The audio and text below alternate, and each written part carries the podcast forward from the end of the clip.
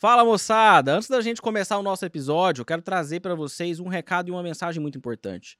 Vocês sabem que eu sou extremamente a favor da independência dos traders. E para isso, a gente precisa ter um leque de ativos para operar. Afinal de contas, às vezes você gosta de operar tendência e o mercado está de lado. Você gosta de operar contra tendência e o mercado está em tendência. E, enfim.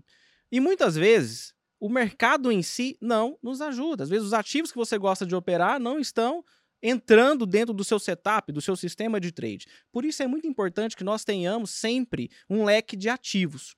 E no Brasil é pouco comum que a gente trabalhe, por exemplo, com o mercado de câmbio, com o mercado de forex especificamente, que é o maior mercado de moedas do mundo, e também com mercados internacionais. Imagina você poder operar o maior mercado de câmbio do mundo e, ao mesmo tempo, o mercado internacional, os principais índices do mundo.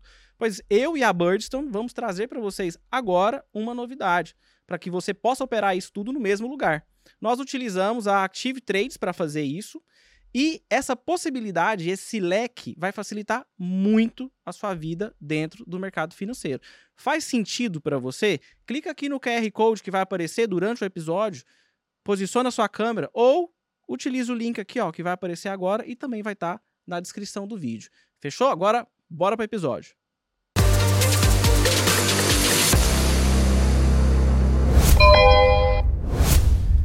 Fala, meus jovens! Vamos começar mais um episódio do melhor podcast da Bolsa. Mais uma vez, um abraço pro meu amigo Caçaca. Ele fica muito triste quando eu falo que é o melhor podcast da Bolsa, mas ele aprende aqui comigo, né? Apesar dele ter 10 anos de, de, de, de podcast, Caçaca é o cara do Gamecast. É, é, o, é a mente por trás ali de tudo, enfim. Mas ele assiste todo episódio, porque ele olha e ele fala assim: Cara, eu tenho 10 anos de podcast eu não consigo engatar o que esse cara engata. Não é não, Caçaca? Brincadeira. E hoje a gente tem um convidado aqui muito, muito especial mesmo. Eu estou extremamente feliz de estar com ele aqui. É, e antes de eu te contar, deixa o seu like aqui, deixa o seu joinha, porque o cara é de qualidade, tá? Deixa também o seu comentário, tá? Vai comentando, cara, durante o episódio, enfim. No final, inclusive, eu vou reforçar para você deixar o seu feedback, o que você gostou e o que não gostou, eu gosto muito mais de ler as críticas, sendo bem sincero, do que o que vocês gostam. Porque às vezes, muitas vezes nas críticas é que a gente cresce ali. Beleza? E sem mais delongas, tá? O nosso convidado hoje, a gente tem um lema aqui, o meu convidado querido, que a gente fala que se inspira, aqui você se inspira, se informa e se diverte. E hoje, em conversa nos bastidores, já vi que o cara é engraçado. E informação e inspiração ele tem de sobra. Para mim é um dos dos influencers, sei lá, dos professores, enfim, seja lá o que for, né?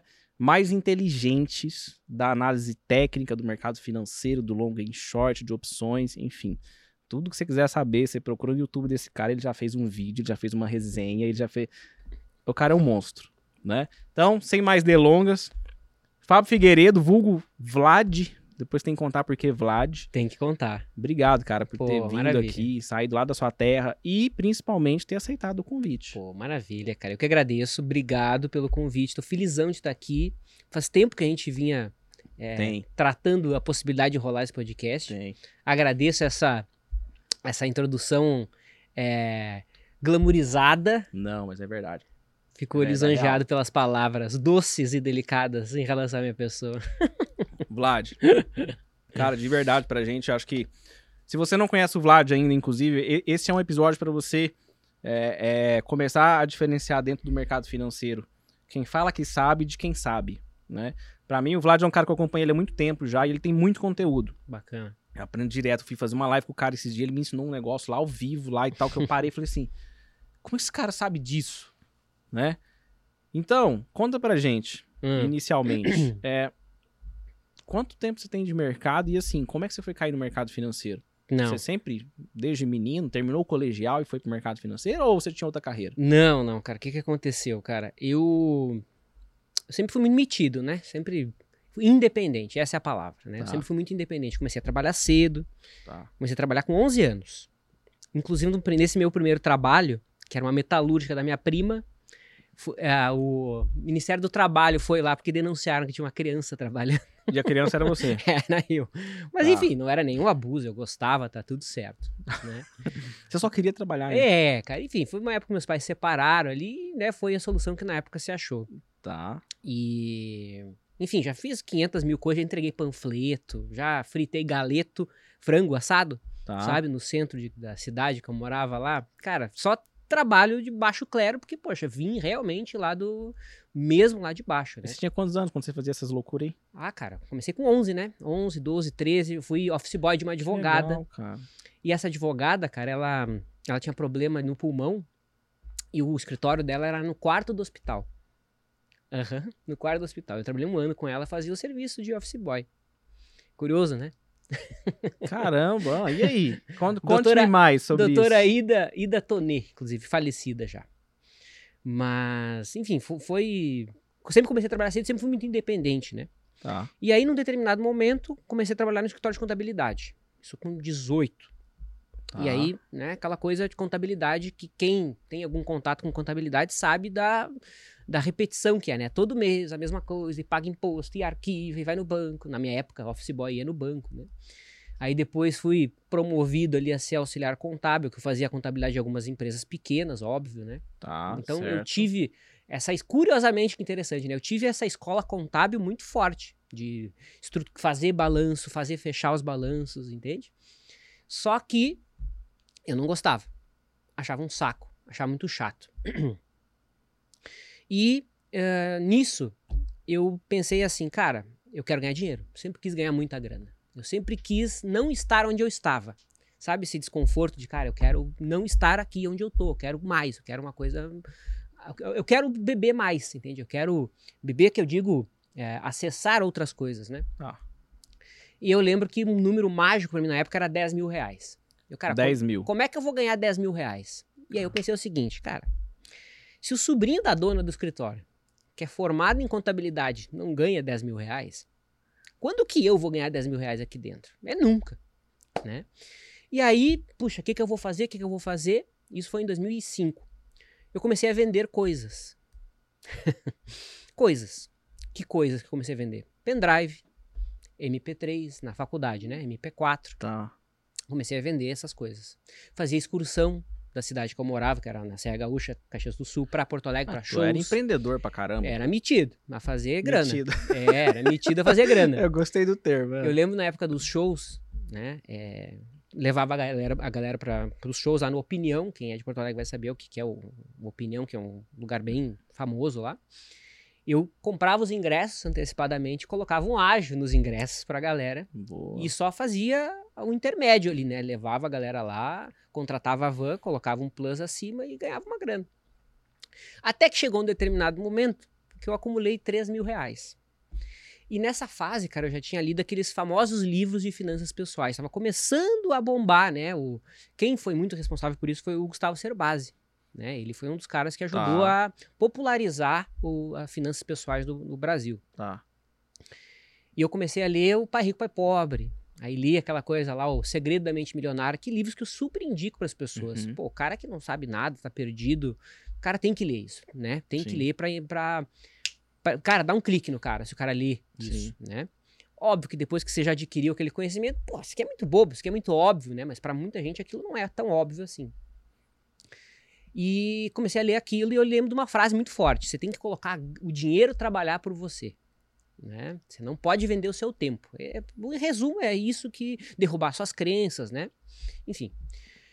E aí fui, pô, já tinha acumulado um dinheiro ali das coisas que eu vendia e das excursões que eu fazia, enfim. Um, fui procurar o banco. Como é que eu faço para investir? Né? Aí o, o, o Lá, chegando no banco, né, fui conversar com o gerente. Ele falou: olha, a gente pode investir em ações. Ações é para o longo prazo. Aí você coloca aqui num fundo. Deu, Poxa, ações. Não é, não é bem isso que eu quero. Não é um, bem um fundo que eu quero.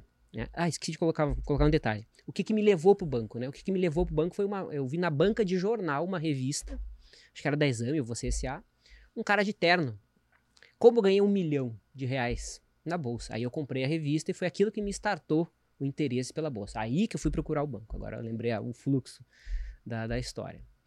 E aí fui no banco, né? E, poxa, não era fundo que eu queria, né? Porque o cara na revista disse que ele comprava Vale, ele comprava as Blue Chips.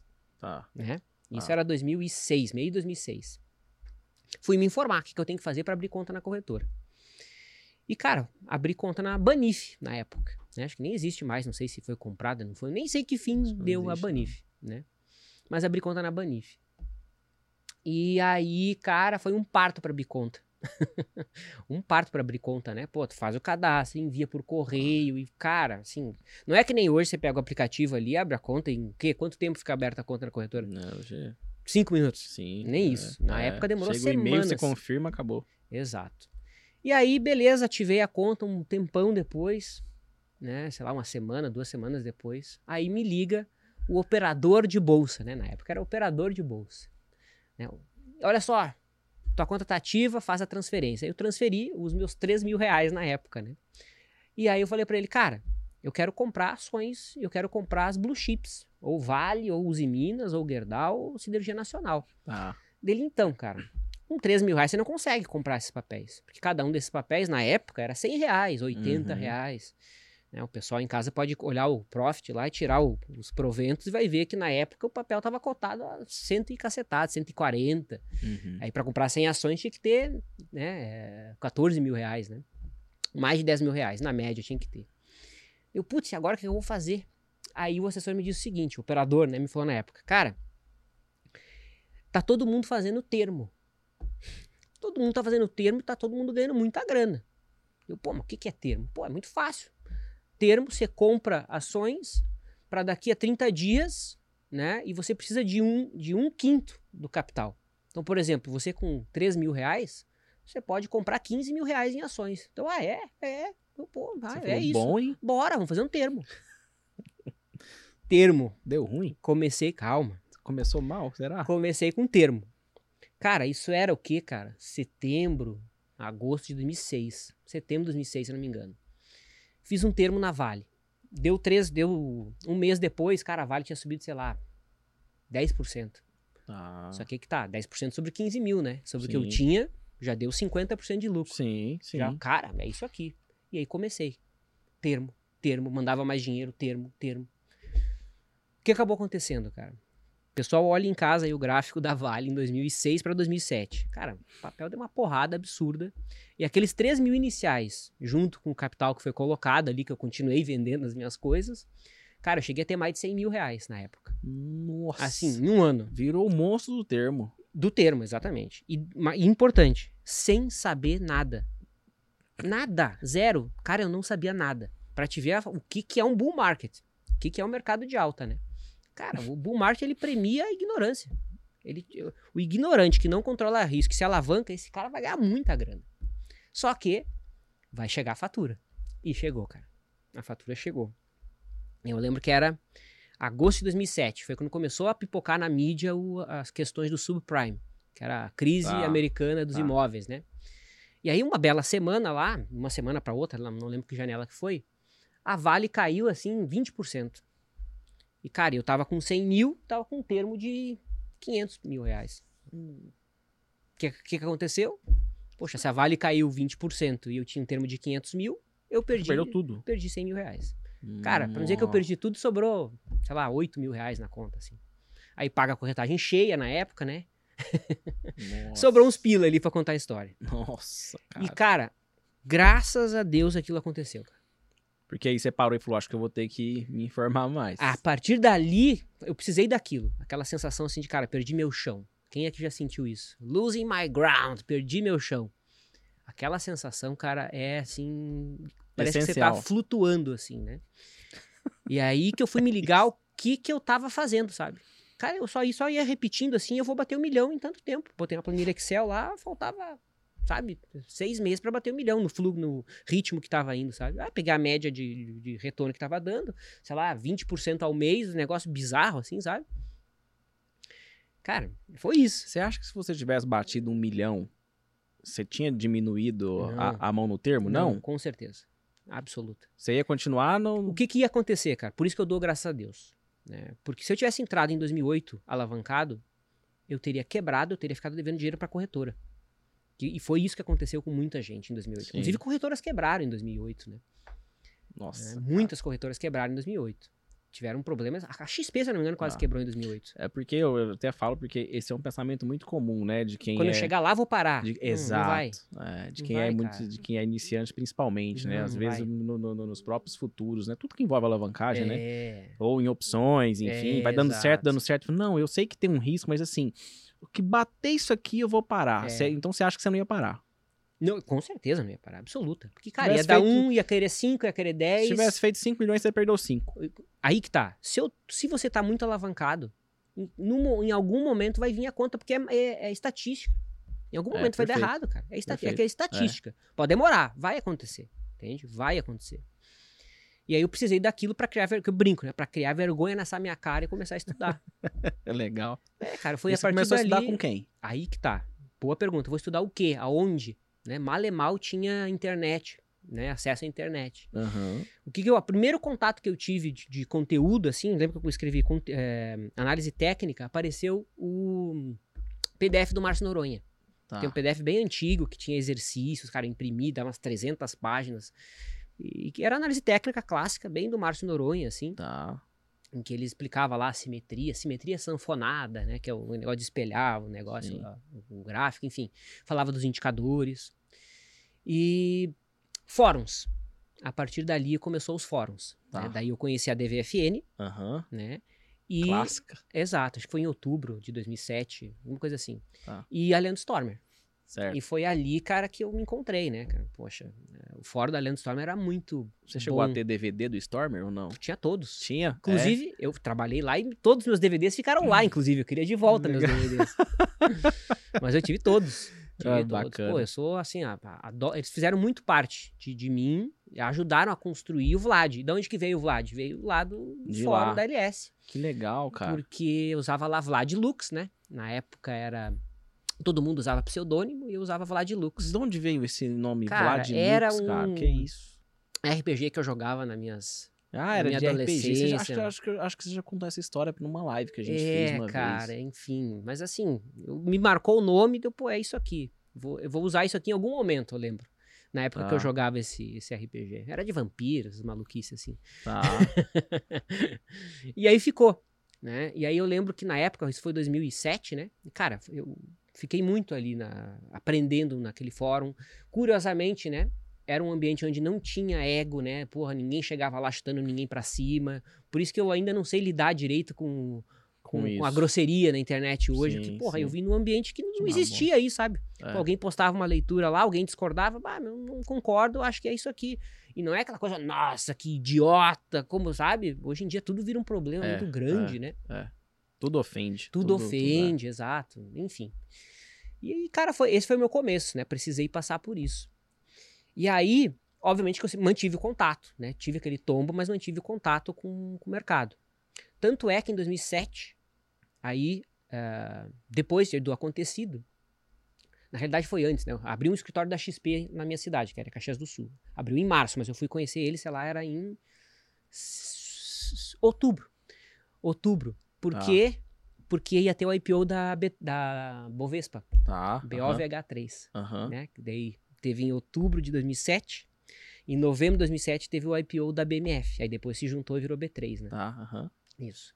E aí eu lembro que eu ia lá, porque eu entrei nos IPOs lá, Bull Markets, né? Sim. Com o que sobrou dos pila lá da, da cagada. Não, ainda né? fez uma grana, com certeza. Deu pra fazer alguma coisinha ali, mas aquela, aquela época todo mundo entrava em IPO e tinha o rateio, né? Então você entrava Sim. com um capital bem menor, né? Sim. Mas enfim. E aí eu ia lá na sala de clientes, naquela época tinha essa cultura da sala de clientes, né, do pessoal lá é, analisando o mercado, e eu sempre ia lá e pô, dava uma pitada de gráfico ali, e a galera gostava, né, os tios que ficavam lá, que eram só uns senhores que ficavam lá olhando o mercado no computador lá, e os assessores, né. Que legal, cara. Aí um determinado momento, isso já em 2008, né? Isso já em 2008. Já tinha começado a crise, no meio da crise. E eu no escritório de contabilidade. Tudo isso aconteceu, eu tava no escritório ah, de contabilidade. Ah, você continuava lá? Sim, eu tava, tudo isso aconteceu. Mas e os Paranauê que você vendia? Os pendrives? Continuei. Continuava? Continuei, sim. Então você fazia tudo ao mesmo tempo. Cara, é. Você estudava pro mercado, escritório de contabilidade e ainda vendia pendrive. É, mas aí que tá. Eu vendia os pendrive na, facu na faculdade, né? Tá. Aí trazia da, na época do Mercado Livre. E vendia certo. lá e, era, e fazia sentido para todo, todo mundo. tinha medo do Mercado Livre, né? Exato. No Mercado Livre. MP3, MP4, tudo essas coisas. Hoje tem tá tudo no celular, né? Na época era tudo separado, um negocinho é, pra ver vídeo, é, pra ouvir música. Eu tinha um MP3 player, é. pô. É. Enfim. 128 mega. Aí a galera lá do escritório da XP me convidou pra, pô, cara, tá sempre aí, porque você não vem trabalhar aqui? Vira operador, vira assessor aí, que, pô, o que, que tem que fazer? Pô, vai lá, faz essa prova aqui e é isso aí. E eu fui lá, fiz a prova ah, e então, passei. Então você virou aí? Aí virou assessor. Aí em 2008, em agosto eu saí do escritório de contabilidade, tava seis anos já lá, já tava Sim. de saco cheio já. Só tava esperando uma deixa para sair de lá, né? Eu, eu, esperava juntar um milhão de reais para poder sair de lá e viver de renda. Tá. Esse era meu sonho. E esse, esse, esse escritório já era o do Stormer? Não, não, não, não, Esse escritório que eu entrei na época era uma filial da XP. Ah, tá. Uhum. Que depois a XP mudou e virou um escritório de gente autônomo. Entendi. E esse escritório de gente autônomo veio a se tornar Messen. Ah, legal. Que todo história. mundo conhece hoje, sim, eu acredito, né? Sim. Acredito que todo mundo que é um dos maiores da XP hoje. Sim. Então ah, eu tive bem no comecinho. Tá. E aí eu comecei como assessor de investimentos no, no dia em que a Bovespa fez o, o Ibovespa fez a, o menor fechamento. Foi numa segunda-feira, dia 27 de outubro, eu acho.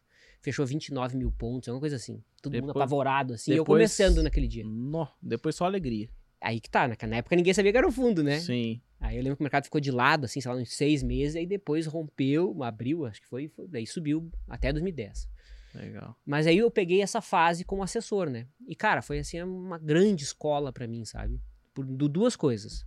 A parte técnica do mercado, a parte técnica eu digo a, a parte chata, de custódia, middle, sabe? Liquidação, ah. essa parte por trás das cortinas, de como é que funciona o jogo. Certo. Né? Uhum como é que se faz a receita, como é que a corretora ganha dinheiro. Pô, Sim. Né? Não tem mistério para nem ninguém, né? claro, né? É. Mas é bom saber como é que a roda gira, né? Sim. E principalmente é, contato com as pessoas, com os clientes, né? Sim. Óbvio que eu comecei com os, os, outros assessores ali me dando seus clientes que eles não queriam atender e com o tempo fui fui abrindo as, as contas dos meus clientes, né? Legal. E com eles aprendi a questão de comportamento, né? Cara, a maioria das pessoas está sempre pé trocado, né? Tá. O cara acha que o mundo vai acabar, o mercado vai dispara. Já era, né? como se diz. Isso não veio depois da, da informatização, não, né? cara, sempre foi assim, cara. Tá. Sempre foi assim. E eu vi isso na pele, entendeu? Na pele. É. É, Pô, agora o mercado vai, vamos alocar tudo em bolsa. Pô, cara, tem certeza? Não, vamos. Pô, o mercado vai lá e desaba. Pô, mas tu devia ter me avisado que não era para fazer isso. Porra, cara, eu te avisei, cara. e, ah, mas assim, Outra coisa que eu aprendi muito foi opções naquela época, né? Tá. Porque, cara, tava todo mundo. Eu recebia muito cliente dos outros assessores, todo mundo comprado em Petro, Vale, nas Blue tá. Chips. Todo mundo cara, comprado. O pessoal comprava basicamente Petro, Vale. Petro, Vale, CSN, é isso aí. Cara, isso, isso CSN, aí, cara. é, isso é bizarro. Isso é, não vou, vou, a gente puxar assunto aqui, enfim, até um pouco trocado, mas o que, que virou CSN, né, cara? Meu Deus do pois céu. Pois é, cara. Como? Foi uma das que ficou bem pra trás. Né? Ativo né? bom pra caramba. Não, até é. ano passado ainda dava pra operar, cara. Esse é. ano não é impossível operar CSN. Uhum. Não tem volume aquilo, é não tem bosta. liquidez. Também não gosto. Também não gosto. Os né? Minas também não gosto. E era outro não, os Minas era... virou, os Minas é a mesma coisa, é. tipo, sem é pior do que CSN é. se você for fazer day trade. É verdade. Mas enfim. Mas e o CNPI? Veio quando? Pois é, aí que tá. Só pra contextualizar. Daí naquela época eu aprendi muito de opções, porque eu recebia clientes que tinham posições e não podiam fazer nada. Daí, tá. cara, daí aprendi a fazer lançamento coberto, trava, tudo que dava pra fazer. Coisas com margem de garantia, long and short. Foi Boa. ali que eu aprendi a fazer essas coisas. Porque tinha que me virar, né, cara? Pô, como é que eu vou fazer receita com essa galera Sim. sem quebrar o povo, entendeu? E fazer algo que faça sentido pra galera, Sim. né? Que eu ganhe dinheiro, né? Eles venham ganhar dinheiro também. também. E que, pô, todo mundo fique feliz ali, né? Então foi aí que nasceu as opções para mim, né? E, e long and short. E a, e a, XP ela tinha um treinamento muito bom interno de opções ali, cara. Eu tive uma, uma, uma base bem boa, assim, sabe, de opções da XP. Tá. Tinha. Esqueci o nome da, do, do da, do, do, da intranet que eles tinham de educação lá. Era um nome bem específico, eu esqueci agora. Mas tinha aulas seguidas, tinha Legal. perguntinhas lá para maturar aquele assunto, né? E aí isso foi até 2012. Aí 2012 na realidade, foi em 2011 eu recebi a proposta da Leandro Stormer. Pô, cara, vamos ah. trabalhar junto. Daí me viram no fórum, né? Pô, vamos trabalhar junto. Agora a gente tá na XP também. Legal. eles eram, eles eram da Banif e foram pra tá. XP, né? Tá. Então começou em 2012. É, aí que tá. Daí quando eu fui pra Leandro Stormer em 2012, aí. Porque eu não queria ser assessor, eu não gostava dessa politicagem que tem que ter, sabe? Ah, e tá. é, assessor é Sim, isso, é, é relacionamento. Vem, com certeza. É total, relacionamento. E tá tudo bem. Na época eu ficava puto com isso, mas hoje eu aceito e tem que ser assim mesmo, cara. Não tem. Assessor é relacionamento, é Senão ele não vende, acabou. Isso, é e tá tudo assim. bem. É. E é, é assim. Vai passar fome. Hoje eu entendo. Na época eu ficava puto com isso. Sim. E aí, como eu já dava curso, eu dava curso pra XP Educação, né? Que era uhum. análise técnica. Aí, pô, adorava dar aula, cara. Adorava porque eu tinha que estudar para não passar vergonha. Eu ficava Legal. com medo de alguém me deixar de saia de calça curta. Uma saia né? justa, qualquer, saia justa, exato. Uhum. Pô, alguém pô, tem que saber, né, cara? Então eu lembro que eu estudava tudo o máximo possível, assim, para não vir ninguém me deixar desconfortável. Entendeu? Tanto, hoje eu sou meio assim, tanto que muita coisa que eu não falo. Eu não falo de fluxo, não falo de valuation, porque, cara, macroeconomia, não sei, cara. Não vou falar do que eu não sei, sabe? Mas agora, se é pra falar do que eu sei, então vamos falar do que eu sei, cara. Eu peito qualquer um. Um assunto que eu domino, não tem essa. Boa. Mas o que eu não sei, eu não me meto, fico quieto. É. E aí fui para a Storm em 2012 para educação, né? Online. Eles estavam desenvolvendo um aplicativo, um, não lembro exatamente o que, não era um aplicativo, era assinatura, ambiente de assinatura na época. Né? E aí eu tinha que desenvolver os cursos básicos porque eles já tinham os avançados. E aí começou lá. E eu, a CNPI veio foi vir só em 2015, quando eles foram fazer a empresa de análise, que foi bem quando os reguladores começaram a encher o saco, a cobrar, a cobrar, uhum. né? De quem tinha vídeo ali, quem fazia fechamento, de ter a CNPI, né? Aí eu que me tornei um analista lá primeiro, depois acho que o Bizi, né? E aí você fazia parte da equipe de análise? Equipe de análise, exatamente. Era LS Assinava análise. relatório, Assinava fazia relatório, as Exatamente. Você chegou a ter sala ao vivo? Sim, sim. Sala ao vivo. Lá na LS eu tinha, era o LS Live que a gente chamava, né? Que era um ambiente dentro deles lá. Aí você fazia sala ao vivo, de, de, de, de Sala quê? ao vivo. De quê? Fazia de quê? Day trade. Day é? trade de fechamento. É, às vezes era o Bizi, às vezes era eu. Mas, eu saí da LS em 2016, quando eu me juntei com a Messen. Aí me Sim. juntei com a Messen, a gente fez a No Alvo, que era a empresa de análise. Aí eu tá. tinha uma sala minha. Entendi. Né, da No Alvo, que era eu que fazia. Tá. E, cara, eu fazia cinco inserções no dia. eu, eu fazia índice futuro e dólar, a primeira hora. Aí encerrava. Aí abria ações e eu começava outra. Aí no meio da tarde eu fazia outro. Tá. Aí fazia fechamento. Não, eu fazia quatro. E aí nas terças-feiras tinha aula. Cara, era assim, insano. E aí chegou um momento que não era humanamente impossível fazer isso diariamente. É um compromisso muito grande. Imagina. Todos os sentidos. Né? Imagina. E, e aí eu fiquei até 2018 com essa rotina. E depois eu fui diminuindo. Depois, já não fiz mais a abertura com o dólar e índice, só fazia ações. Tá. Ações e fechamento. Aí depois parei de fazer intraday e fiz só fechamento. Aí tá. depois acabei fechamento e fazia só uma vez por semana. e fui cortando, fui diminuindo. O que, que virou dando alvo? A gente acabou. Acabou. Encerraram. É, acabou por quê? Porque a gente, na época, construiu uma empresa de análise, só que a gente. É, os, os alunos que estavam no chat ali, pô, vamos fazer um curso, cara. Vamos para São Paulo, eu vou fechar uma turma, vamos fazer um curso. E a gente fez um curso, cara, e bombou o curso. Tá. Daí fizemos outro, bombou. Aí fui para BH, bombou. Fui para Curitiba, bombou. Pra Brasília, bombou. Para Recife, bombou.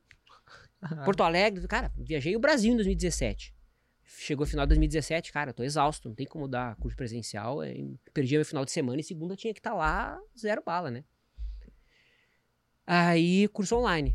Aí fizemos curso online, bombou. Aí se desvirtuou da, da análise. É, mudou completamente. E virou educação. É, uhum. Aí, cara, chegou aquele momento que, porra, o que, que eu tô fazendo aqui, sabe, cara? Encerra antes de quebrar. É, não, é. não, não quebrar, porque não fazia sentido para mim tá junto com os caras e uhum. nem para eles. Mas os caras não continuaram. Oi? Os caras não, não, não quiseram não, continuar. Não, no alvo não, não continuaram. É que aí que tá, mudou o, o, o, o negócio, né? Virou ah. educação. Só que sendo educação não fazia sentido a gente estar tá junto. E a gente se apartou, né, amigavelmente. Sim. E cada um foi pro seu lado. Eles focaram em abrir conta, em ser um escritório gigante. Hoje são gigantescos, são um dos maiores Vão virar corretor agora, né? Eles e a sim. Faros, né? Se juntaram. Sim, sim. Gigantes, tenho carinho por eles, amigos, crescemos juntos, tudo certo. Mas eu tenho a minha vida solo, né? E daí sim, pô, quando eu fiquei solo, não sou mais analista, rasguei minha CNPI, cliente conversou em off sim, aqui, né? Sim. É, pô, agora eu posso fazer a minha vida do jeito que eu quero, operar o que eu quero e ensinar o que eu acredito. E aí você decidiu montar, como é que é? Hoje você tem um programa que chama CTC, né? Um, um, programa que eu digo é uma comunidade, né? Que se chama CTC. Não sei se chama comunidade, isso, não sei isso. qual nome você dá uhum. especificamente, né? Então, eu mesmo já vi lá, você tem curso, etc. Isso. Tinha umas lives que você fazia. Sim. Acho que algumas você faz ainda. Uhum. Tem umas que o pessoal te cobra, te pergunta até hoje. Ah, não tem mais o fechamento de não sei o quê. É. Você fala, caralho, vocês não assistiam, agora vocês querem fazer. É, né? exato. Né? Enfim, é um negócio que dava dava bastante trabalho e isso Sim. acontece bastante com a gente que gera é, conteúdo, cara, né? É Às vezes tem um programa bacana, você fala, cara, esse eu dedico, esse é bom. É. E o pessoal não adere tanto. É. E às vezes tem, tem conteúdo que né, tipo, você fala, cara, o outro era mais bacana, mas esse sim, tem mais aderência. Sim. Né? E aí quem manda é o público, né? É, cara, e a rede social ela tem uma dinâmica específica, né? É, hoje eu entendo. Mas enfim, aí. Mas o CTC? É, aí. Ele veio dessa época ou não? Sim, sim. Foi, ele veio quando eu conheci o meu parceiro. Né? O CTC é a ideia de um, de um parceiro meu de, de marketing, né? Ele, ele toca esse lado que eu não gosto e a gente tem um. O que, que significa CTC? Oi? Qual o significado do CTC? É Caminho do Trader Consistente. Ah, legal. Caminho do Trader Consistente, que é um, é um ah. programa de assinatura. O cara assina e aí hoje ele acessa 160 aulas. Ah. Né? Daí, como tem muita aula, a gente criou rotas, né? Então, bom, tu quer fazer swing trade? Então tá aqui a tua rota swing trade. Faça isso, isso, isso. Depois tem Ah, agora fez sentido tudo passo por que você chama de rota, tá. Isso, aí tem tá. a rota do day trade, que é day trade, tem lá mil aulas de específicas que a gente cria a rota para ele assistir. Né? Legal. Né? Tem a rota de position, né? Então, a gente, porque como tem muita aula, senão o cara chega lá e, meu Deus, por que, que eu vou assistir aqui dentro? Tem 160 aulas já, né? Tá. E a gente criou as rotas para facilitar. Mas Isso se o cara é quiser assistir as aulas que ele achar válido, ele assiste, né?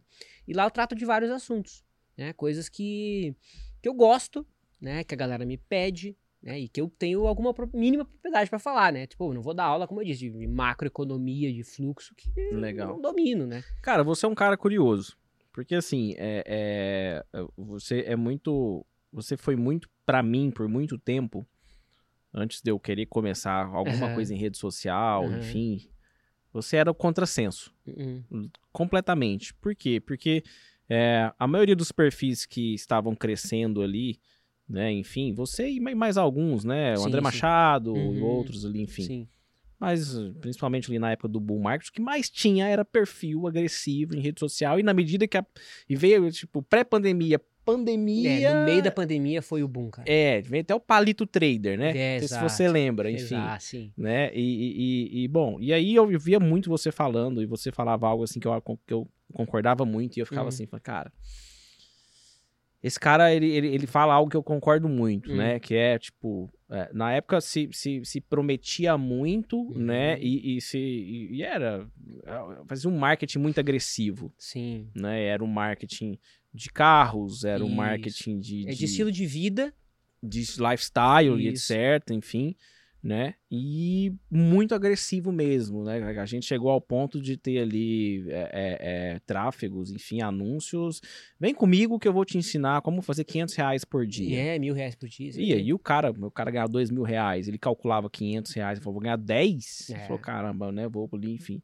E a gente sabe que isso é uma, uma bullshit da, Sim. Dos, das braba, uhum. né? Eu posso até te ensinar, mas se tipo, você quer estudar e você vai ter dinheiro para É, exato, para aguentar o período. Exatamente. De... Não, e depois você precisa de dinheiro também para continuar, né? É. é. Dinheiro faz dinheiro. Sim. A não ser que você fique fazendo termo, termo, termo, termo, é, termo, ou alavancando e dando vai, vai sorte. Exato, Entendi. né? E, e como que, assim, como que você lida hoje é, com isso, com rede social. Porque Sim. eu te conheci pelo André Machado. Olha só. Foi. Eu fiz uma live com ele, cara. A gente fez um bate-papo em 2017, eu acho. Inclusive, a gente nunca então, mais falou. Ele, ele. Pô, André, vamos trocar ideia aí, pô. A gente nunca mais falou, cara. Então, ele indicava você. É, Ele exato, indicava você cara. e um cara que era que é o Moritz. Que é um cara de fora, inclusive. Uhum. É um gringo. Tá. É Moritz mesmo, M-O-R-I-T-Z. Eu não lembro. Tá. Se, se, se, se, digitar, aparece, não, né? Bacana. Ele indicava muito. Pô, bacana. E assim, eu tava começando a acompanhar uhum. as redes sociais, Sim. né? E falei, cara, cadê a galera do mercado financeiro? Sim. E aí fui ver né? E achava uns, o Ogro eu já sabia lá da época lá, porque 15, Isso, é. 14, 15, enfim, ele já estava no Facebook. Já, então é. já Ele tinha um, uma comunidade É, o André Moraes também, algumas Isso. figuras a gente já conhecia, enfim, né? Stormer. Isso, e aí ele, pô, ele falou, ah, o Vlad, não sei o que e tal. Eu falei, que esse cara? Nunca ouvi falar uhum. desse cara. Aí fui seguir e tal, enfim. E, e você já tinha uma rede, assim, razoável para a época. Sim, sim. Porque era um período aí consideravelmente pré-pandemia. E você já tinha uma quantidade razoável de seguidor ali, vai. Sim. Né? E vi que você já, já gerava bastante conteúdo, enfim, seus livros. Já peguei muita indicação de livro com vocês, não tem ah, ideia. legal. Muito, muito mesmo. Porque eu lia muita coisa sobre mercado. E às Sim. vezes você vinha com as propostas diferentes. Uns livros que eu nunca tinha ouvido falar, umas coisas, tá? umas obras em inglês. Sim. A primeira obra de. Você não, você, nunca contei isso. A primeira obra de Eliot que eu li uhum. foi por indicação sua. Olha só. E era, era uma. Em, em, em inglês que eu fui ler. Uhum. Sofri absurdo pra Ai, ler essa é bagaça. É difícil ler inglês. Cara. É Elliot, cara. É Muito. Difícil. Né, assim, eu entendia, sabia, mas nunca tinha lido a obra. Sim, Aí eu sim. peguei a obra pela primeira vez quando você indicou, eu falei, ah, cara, eu nunca li, deixa eu ler a obra em uhum, si, né? Enfim. Que é aquele livrinho azul, azul da capinha azul lá. É o, é o princípio da onda de Elliot. É. Então, assim, você sempre foi um cara muito sincero com rede social, etc e tal. E acredito que você teve muita objeção, muita dificuldade, Sim. talvez tenha até um pouco até hoje, para poder fazer essa alavancagem. E você viu pessoas que é, eram menores que você em termos de rede social, sim, sim. né? E de repente. Então, 10 vezes maior. Jogaram o jogo do jogo como ele tava tocando funk, a galera foi dançar funk, é, foi sim, isso. É. E pum, né? Uhum, como que você lida com isso hoje? Né? É, é, é o que passa na sua, na sua, na sua cabeça sobre é. marketing digital e mercado financeiro? Onde estão as margens ali? Onde Boa. estão os, os, os, limites? Cara, é uma excelente pergunta. Pergunta diferente. Muito boa. É... Eu acredito, cara, que eu, o próprio André, o André Machado, a galera da, das antigas, a gente demorou muito para aprender a jogar o jogo. E a gente foi e a gente pagou o preço por isso. Sim. Qual foi o preço que a gente pagou? Deixar os picareta crescer. Porque a galera sabia jogar um jogo. Sim. E a gente foi, relutou contra jogar. Eu não sei jogar o jogo direito até hoje. Sabia que tem uma forma de fazer stories? Uma lógica? Tem lógica. Tem. Ó, a primeira é esse, Sim. depois. Cara, eu fui aprender semana passada. tá entendendo? Ah. Tem lógica. Tem hora para postar, tem hora que tem palavra que tu pode falar, tem. Cara, tem um monte de coisinha. Pode, é. Essa galera já faz isso desde 2020. Sim.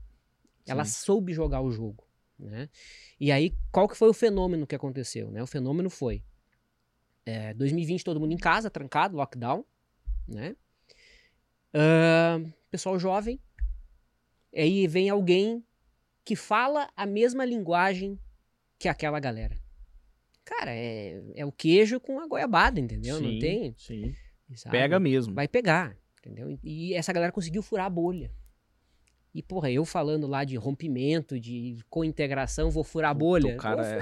Trava de alta com put, e sabe, não vai, cara. Não trava vai. de crédito. E esse foi um grande erro meu. Eu pago, eu pago o preço até hoje de não ter jogado minimamente o jogo. Que, cara, a gente deveria ter jogado mais o jogo. Eu devia ter jogado mais o jogo porque eu chegaria a mais pessoas. Menos Sim. pessoas teriam quebrado se elas tivessem acesso ao conteúdo que tu coloca, que eu coloco, sabe? É... Ah, óbvio, olhando em retrospectiva agora é muito fácil, né? Sim. Então é isso. Eu não tenho nada contra o marketing digital, é uma ferramenta, uhum. né? uma uhum. ferramenta de divulgação online.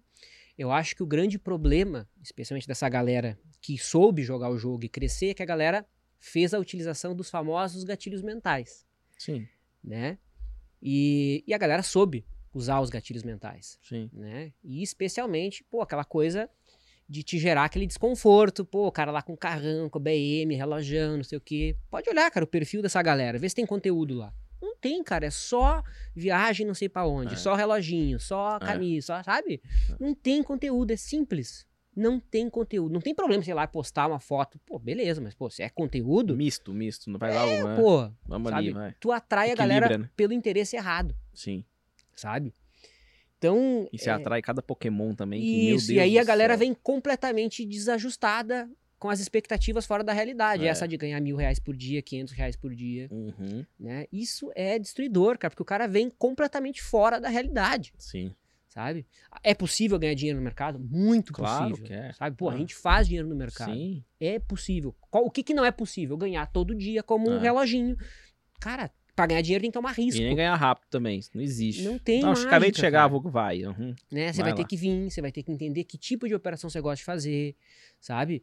Sim. Não obrigatoriamente você precisa fazer day trade, então houve uma glamorização do day do trade. Do day trade, com certeza. E aí, pessoas também inteligentes souberam usar isso para crescer.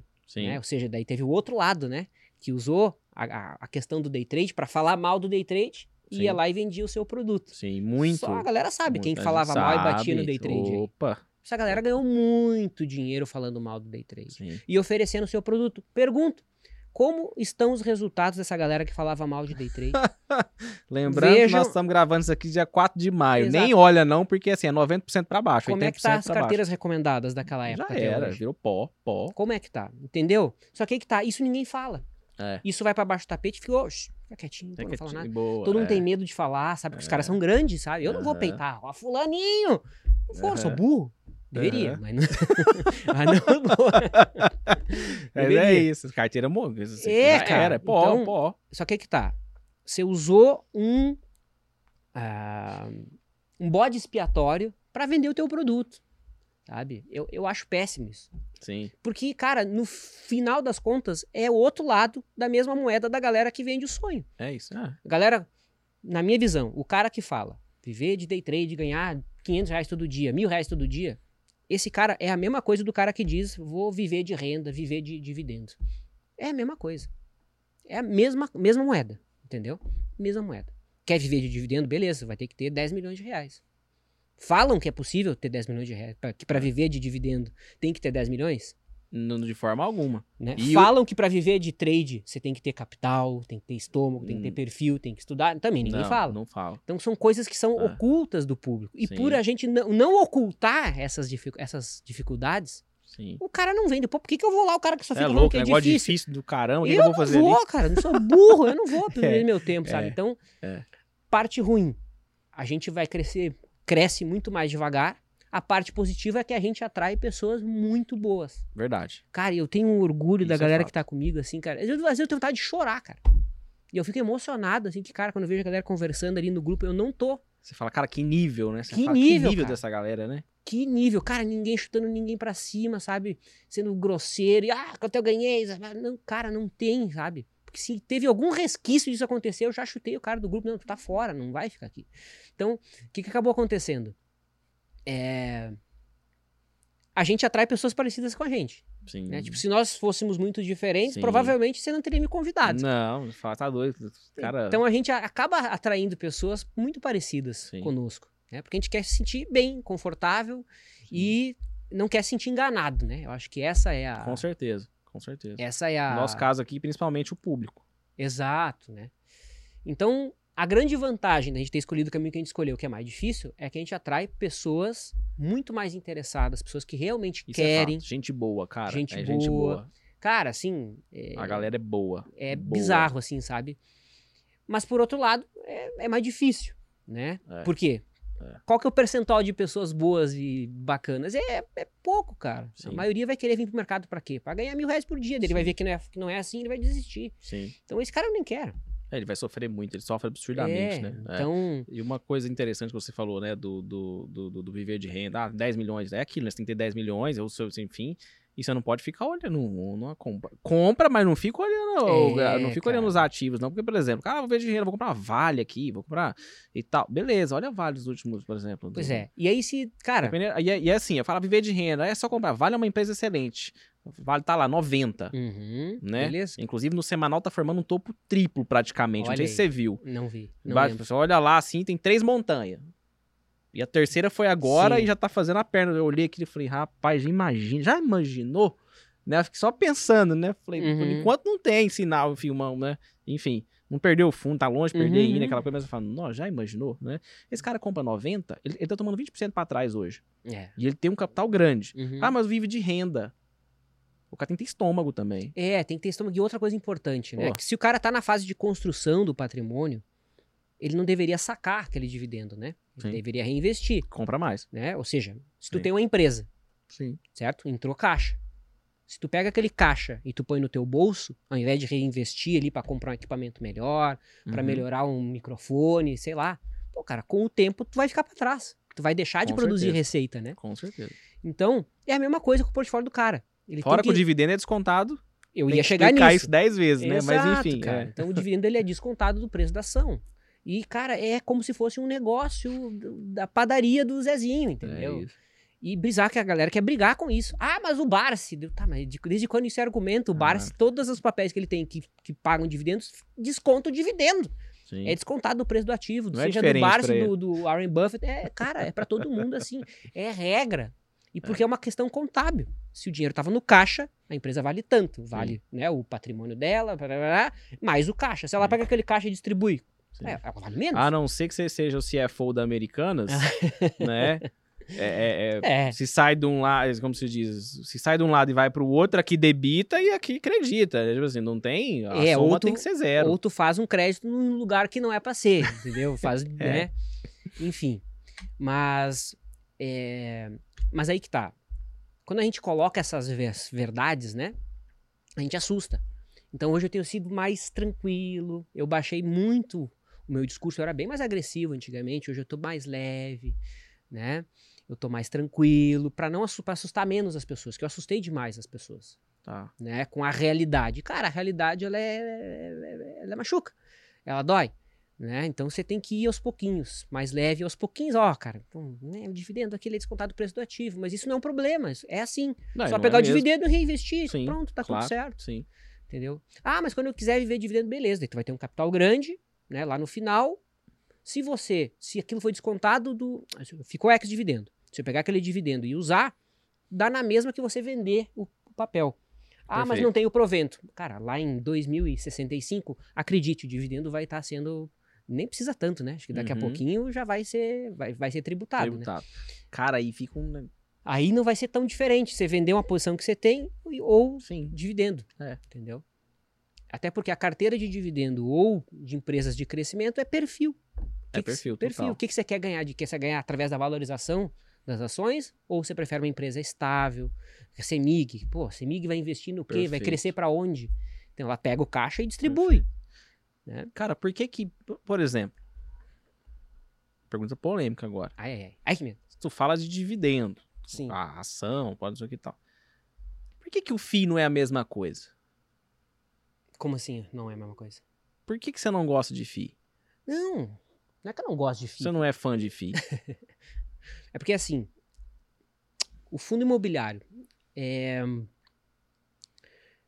na minha visão, o fundo imobiliário foi um produto criado para tirar o dinheiro que está no sistema bancário ou que, tá em, que estaria em imóveis, que não viria para o mercado financeiro.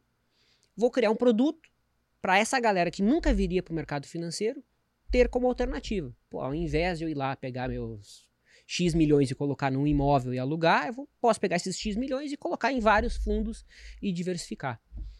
Então, na minha, na minha visão, foi isso. É um produto financeiro para tirar o.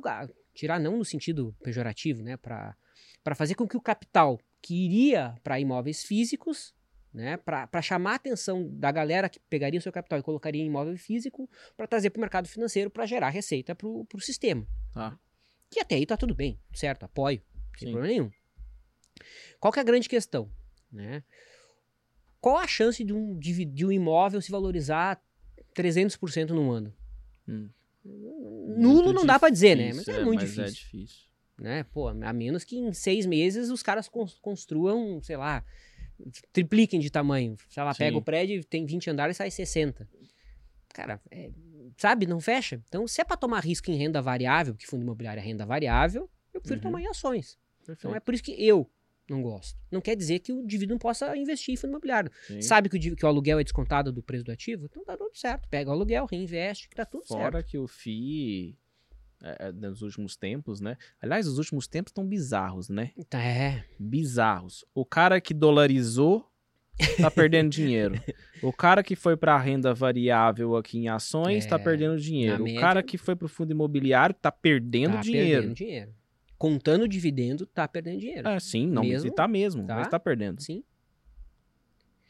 É. Que, que no, mais que eu esqueci aqui? Nos últimos meses... Só, só não tá perdendo dinheiro que foi pra renda fixa. É, se o cara deixou em CDI da vida, ah. e se foi nos últimos meses, se o cara foi corajoso e pré-fixou, né? Que a, Sim, a, o tá juro próximo de, de, de, o juro de- futuro deu uma caidinha. Aham, Mas isso nos últimos seis meses, de novembro pra cá. Sim, né? Mas aí que tá, o cara teria que ser bem corajoso pra ir lá pré-fixar com, a após o resultado das toda, eleições, é, né? Com a bagunça toda acontecendo. Apesar que o juro caiu de lá pra cá, é importante dizer, né? Sim. Juro futuro. Sim, Né? A Selic continua Sim, igual nesse sim. momento que a gente grava esse, esse vídeo. sim. Então, cara, é isso, são fases, né? São ciclos. E o mercado é assim, vai vir um monte de gente que vai se interessar porque a bolsa tá subindo e a bolsa vai lateralizar, vai tirar os caras que vieram pela emoção. Já, Né? já ela... Já, já sim, né? Já já que ela der uma limpada e tirar aquele cara, Explode. ela vai dar uma explodida. Vai ser a mesma coisa, é ciclo, nunca vai mudar. Nunca vai Perfeito, mudar. sabe? perfeito. Ah, mas vai ter só robô no futuro, beleza. Quem é que programa os robôs? São pessoas. Sim, Então nunca vai Sim. mudar. Esse ciclo vai ser sempre assim. perfeito. Ô, ô Vlad, e, e assim, uma- um, um ponto que a gente sabe que é muito importante aqui, principalmente para para os traders no geral, né? Para qualquer investidor, é gerenciamento de risco. Sim. né? É, e aí a gente, putz, a gente passa por gerenciamento de risco, aí a gente descobre que seu emocional está diretamente ligado à forma que você gerencia risco. Cara, Né? eu quero falar uma coisa sobre isso depois. Né? Falar, o que, que vem primeiro, né? A minha noção de gerenciamento de risco é o meu emocional. Eu falo, não, vem o seu emocional, porque só, só, com, só com o emocional regulado você vai saber gerenciar Sim. risco. Se não tiver, é muito difícil, a não ser que você tenha uma, uma mesa de risco. Sim. O cara que bate no seu ombro, deu. Sim. Entendeu? Eu falei, não, mas não, é, deu, deu, você pode ir pra sua casa. Você faz o que você quiser aí, quebra o computador, mas operar você não opera mais. Uhum.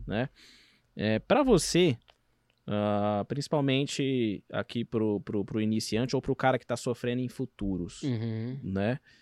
É, esse cara, ele deveria ir, por exemplo, para um, um long and short, ir para um swing trade, Uhum. ou você acha que é um cara que deveria dar dois passos para trás e falar, cara, eu vou começar a comprar ação que eu acho que tá barata para segurar Boa. um tempo. Boa, perfeito. Então, vamos só ponderar essa, essa, essa questão ali do controle de risco e, a- e o- e as emoções, né? Ao lado psicológico. Um tempo atrás eu vi um, uma pessoa que é do universo quant, né? Equações diferenciais, econometria, coisas super complexas para criar estratégias, né? E ele dizia que a maior bobagem dos últimos 30 anos eram as finanças comportamentais que isso não existia, que era bobagem, que era se você tem um modelo matemático, é só seguir o modelo matemático que você vai ganhar dinheiro. E controlar risco, que você vai ganhar dinheiro, que emoção é bobagem, que isso não existe. Pergunto. Alguém concorda com isso? De que a, emo, que, que a gente consegue operar 100% zerado de emoções? Eu não concordo. É impossível. É impossível. Ah, mas eu vou botar um robô. Ah, tá bom. Daí você liga o robô. Aí você tomou três stops seguidos. O que, que o cara vai fazer? Ele vai lá e desliga o robô. Eu sei porque eu tinha um amigo meu que ele vendia robô. E ele me contava. Os clientes dele desligavam tudo o robô depois de dois, três stops. E aí? Você não tinha o robô pra deixar operar sozinho? Ah, não, aqui eu vou desligar o robô. Ah, não, aqui eu vou ligar. O cara ficava opinando quando que ele ia ligar o robô. Então, as emoções elas fazem parte da gente. Não tem como fugir disso. Não tem como fugir disso. A gente não é robô, a gente nunca vai ser robô. Nunca.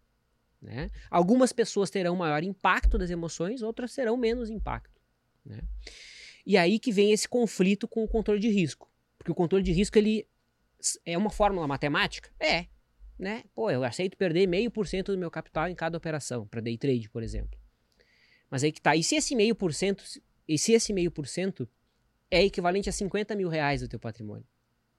Cara, se você tomou um stop, aqueles 50 mil reais te machuca. Para algumas pessoas, mil reais machuca.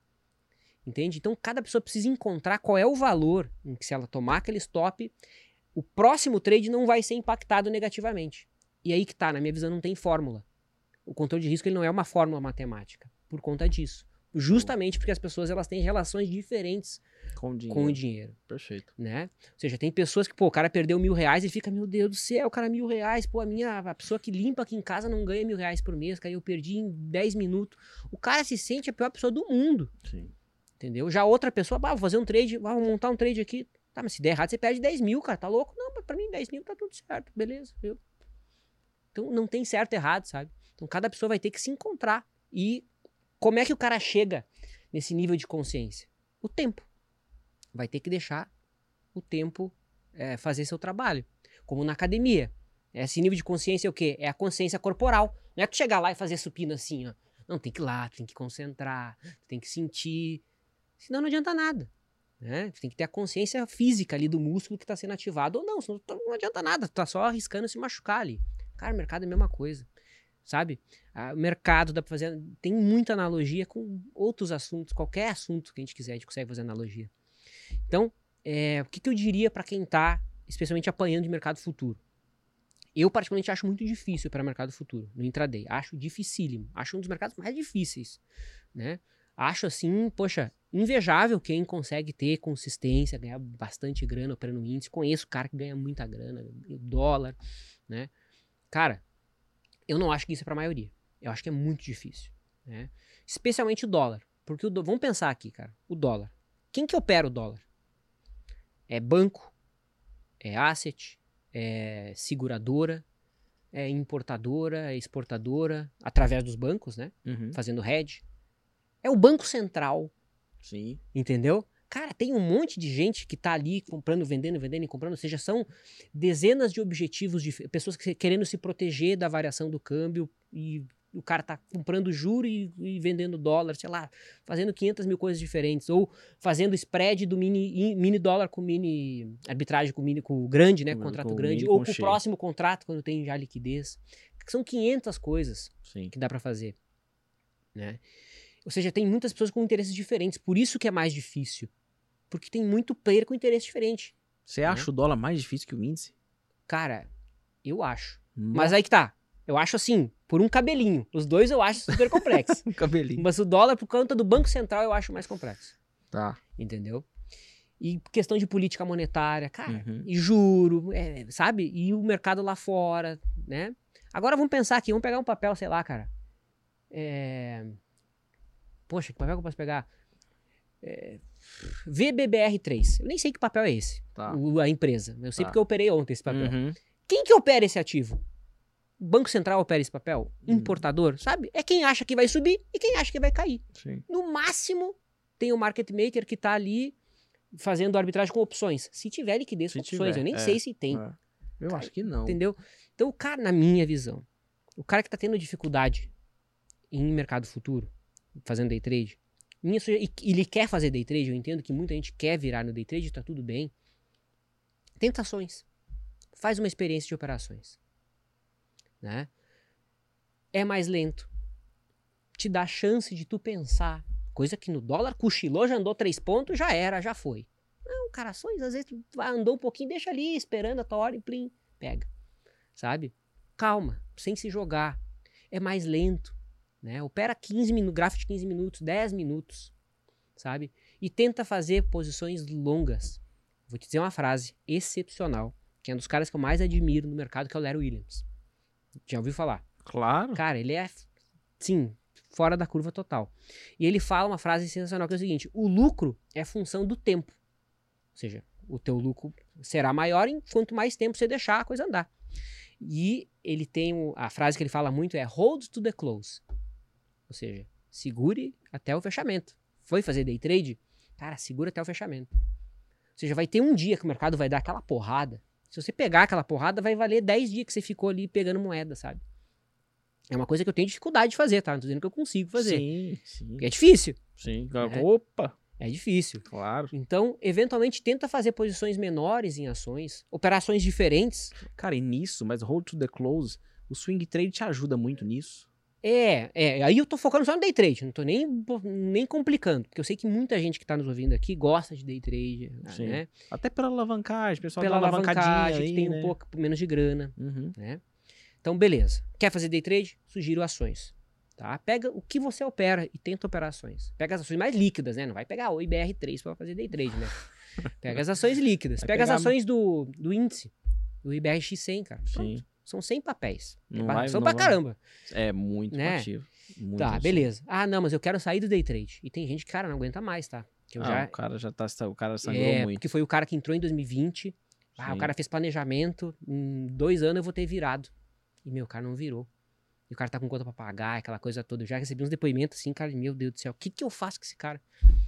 Sabe? O que que eu faço com esse cara? Porque ele vem com tanta esperança E é uma esperança, assim, que é a única, a última atacada dele, sabe? Eu chego a ter, dar medo dele, assim, é, o famoso, sabe? é o último curso que eu vou comprar. É, é o cara. último investimento que eu vou fazer. É, e eu vou lá de, cara, tem certeza, pô, quem sabe, nessa situação eu acho que o cara deveria, deixa de lado e tá tudo bem, cara. Você não é obrigado a fazer day trade. As pessoas acham que elas são obrigadas a fazer day trade. Tem Sim. gente que não tem perfil. Cara, eu não tenho perfil pra montar carteira de longo prazo em ações. Não tenho. Eu não tenho perfil pra fazer autópsia de pessoas. É. Eu não tenho o perfil pra é, dar eutanásia em cachorro. Não tenho, cara. Por isso que eu não trabalho com essas coisas. Eu não faço isso. E tá tudo bem. Você não tem perfil, não eu não tenho perfil pra ser advogado. Aquela burocracia toda, aquela liturgia, aquele linguajar jurídico. É, eu também não. Nossa, eu não gosto disso. e, cara, tem gente que ama e tá tudo certo. É. Entendeu? Então, pega aquilo que você não gosta e deixa pra lá. Ou não deu certo. Melhor, deu certo, você aprendeu até ali. Né? Se não cortou os pulsos, deu certo, cara. Você Sim. aprendeu, cara. É, não é? Você não se matou, né? É, Se cara. não se matou, tá, tá tudo ok. não cortou os tá, pulsos, beleza. ninguém saiu ferido no processo, tudo, tá tudo bem, aprendeu. Aprendeu, cara, isso vale demais. Aprendizado vale muito. É. Vale demais, cara. Tanto é que teve um cara, o cara perdeu milhões e o cara ficou milionário de novo vendendo um livro chamado O que eu aprendi perdendo um milhão de dólares. É um livro, né? Nunca ouvi falar What I. Learned Losing a Million Dollars. É, o cara perdeu um milhão de dólares, ele foi lá e contou toda a história dele, ele ficou milionário de novo vendendo o livro. cara, genial, cara. Coisa de americano, né? O cara Sim, é foda, né? sim, O cara monetiza boa. até. Os caras monetizaram a World Trade Center, né? Sim, sim. É. Mas enfim, então usa como aprendizado. Não pode day trade, vai fazer swing trade. Ah, mas tem que ser um negócio com alavancagem ter pouco dinheiro. O milho, cara. O boi gordo. Pera, um contrato daquele negócio. Um. Direcional absurdo. um umzinho. É. Um, cara. Um contrato. Cara, o milho caiu agora 25 reais, eu cara, acho, o cara. boi também tá derretendo, pulou da ponte. Cara, é um contrato deu 10 mil reais, cara. 10 mil reais se o cara ficou 3 anos operando, aposto que a maioria não ganhou 10 mil reais Não, operando, sabe? Lá não, fritando no dia a não, dia ali. Não é, ganhou, cara. é. Sabe? Ah, aí que tá, não vai fazer day trade no milho, né? Aí swing trade. que daí a É, tem que liquidez deixar é isso claro, inclusive. é, swing trade no milho, no boi gordo. Infelizmente não tem liquidez no café. Antigamente tinha liquidez na soja aqui. Era sensacional operar, mas não tem mais. E assim, a, a, a margem pra ficar posicionado no, em um mini, em, em um mini, ó, em um contrato de milho. Cara, é 4 mil reais, cara. 3 mil reais. Acho que é menos, 3, dá 2,800 e pouco. 2,600 É. e pouco. É 3 mil, redondo é pra 3, né? barbada, cara. É. O Sabe? boi também. E assim, são, são ativos que pegam direcionalidade, cara, e vai numa direção. E a boa, a boa notícia é que o milho ficou um ano e meio de lado. Tomando pau. Na estratégia que a gente trabalha lá no CTC. Tomando pau, pau, pau, pau, pum, pum. Entra, comprou, perdeu. Vendeu, perdeu. Sabe? Ficou de lado, é uma Tá. estratégia de tendência. Cara, Sim. foi um trade agora, pagou um ano e. Quase um ano e meio de drawdown. Que loucura. Quase um ano e meio. Acredita? Quase um ano e meio. É bizarro, cara. Assim, é bizarro. E aí, obviamente, se o cara já tem um pouco mais de grana, aí eu acho que faz sentido pensar em swing trade em ações, só que aí que tá, a gente tá num momento de taxa de juros alta.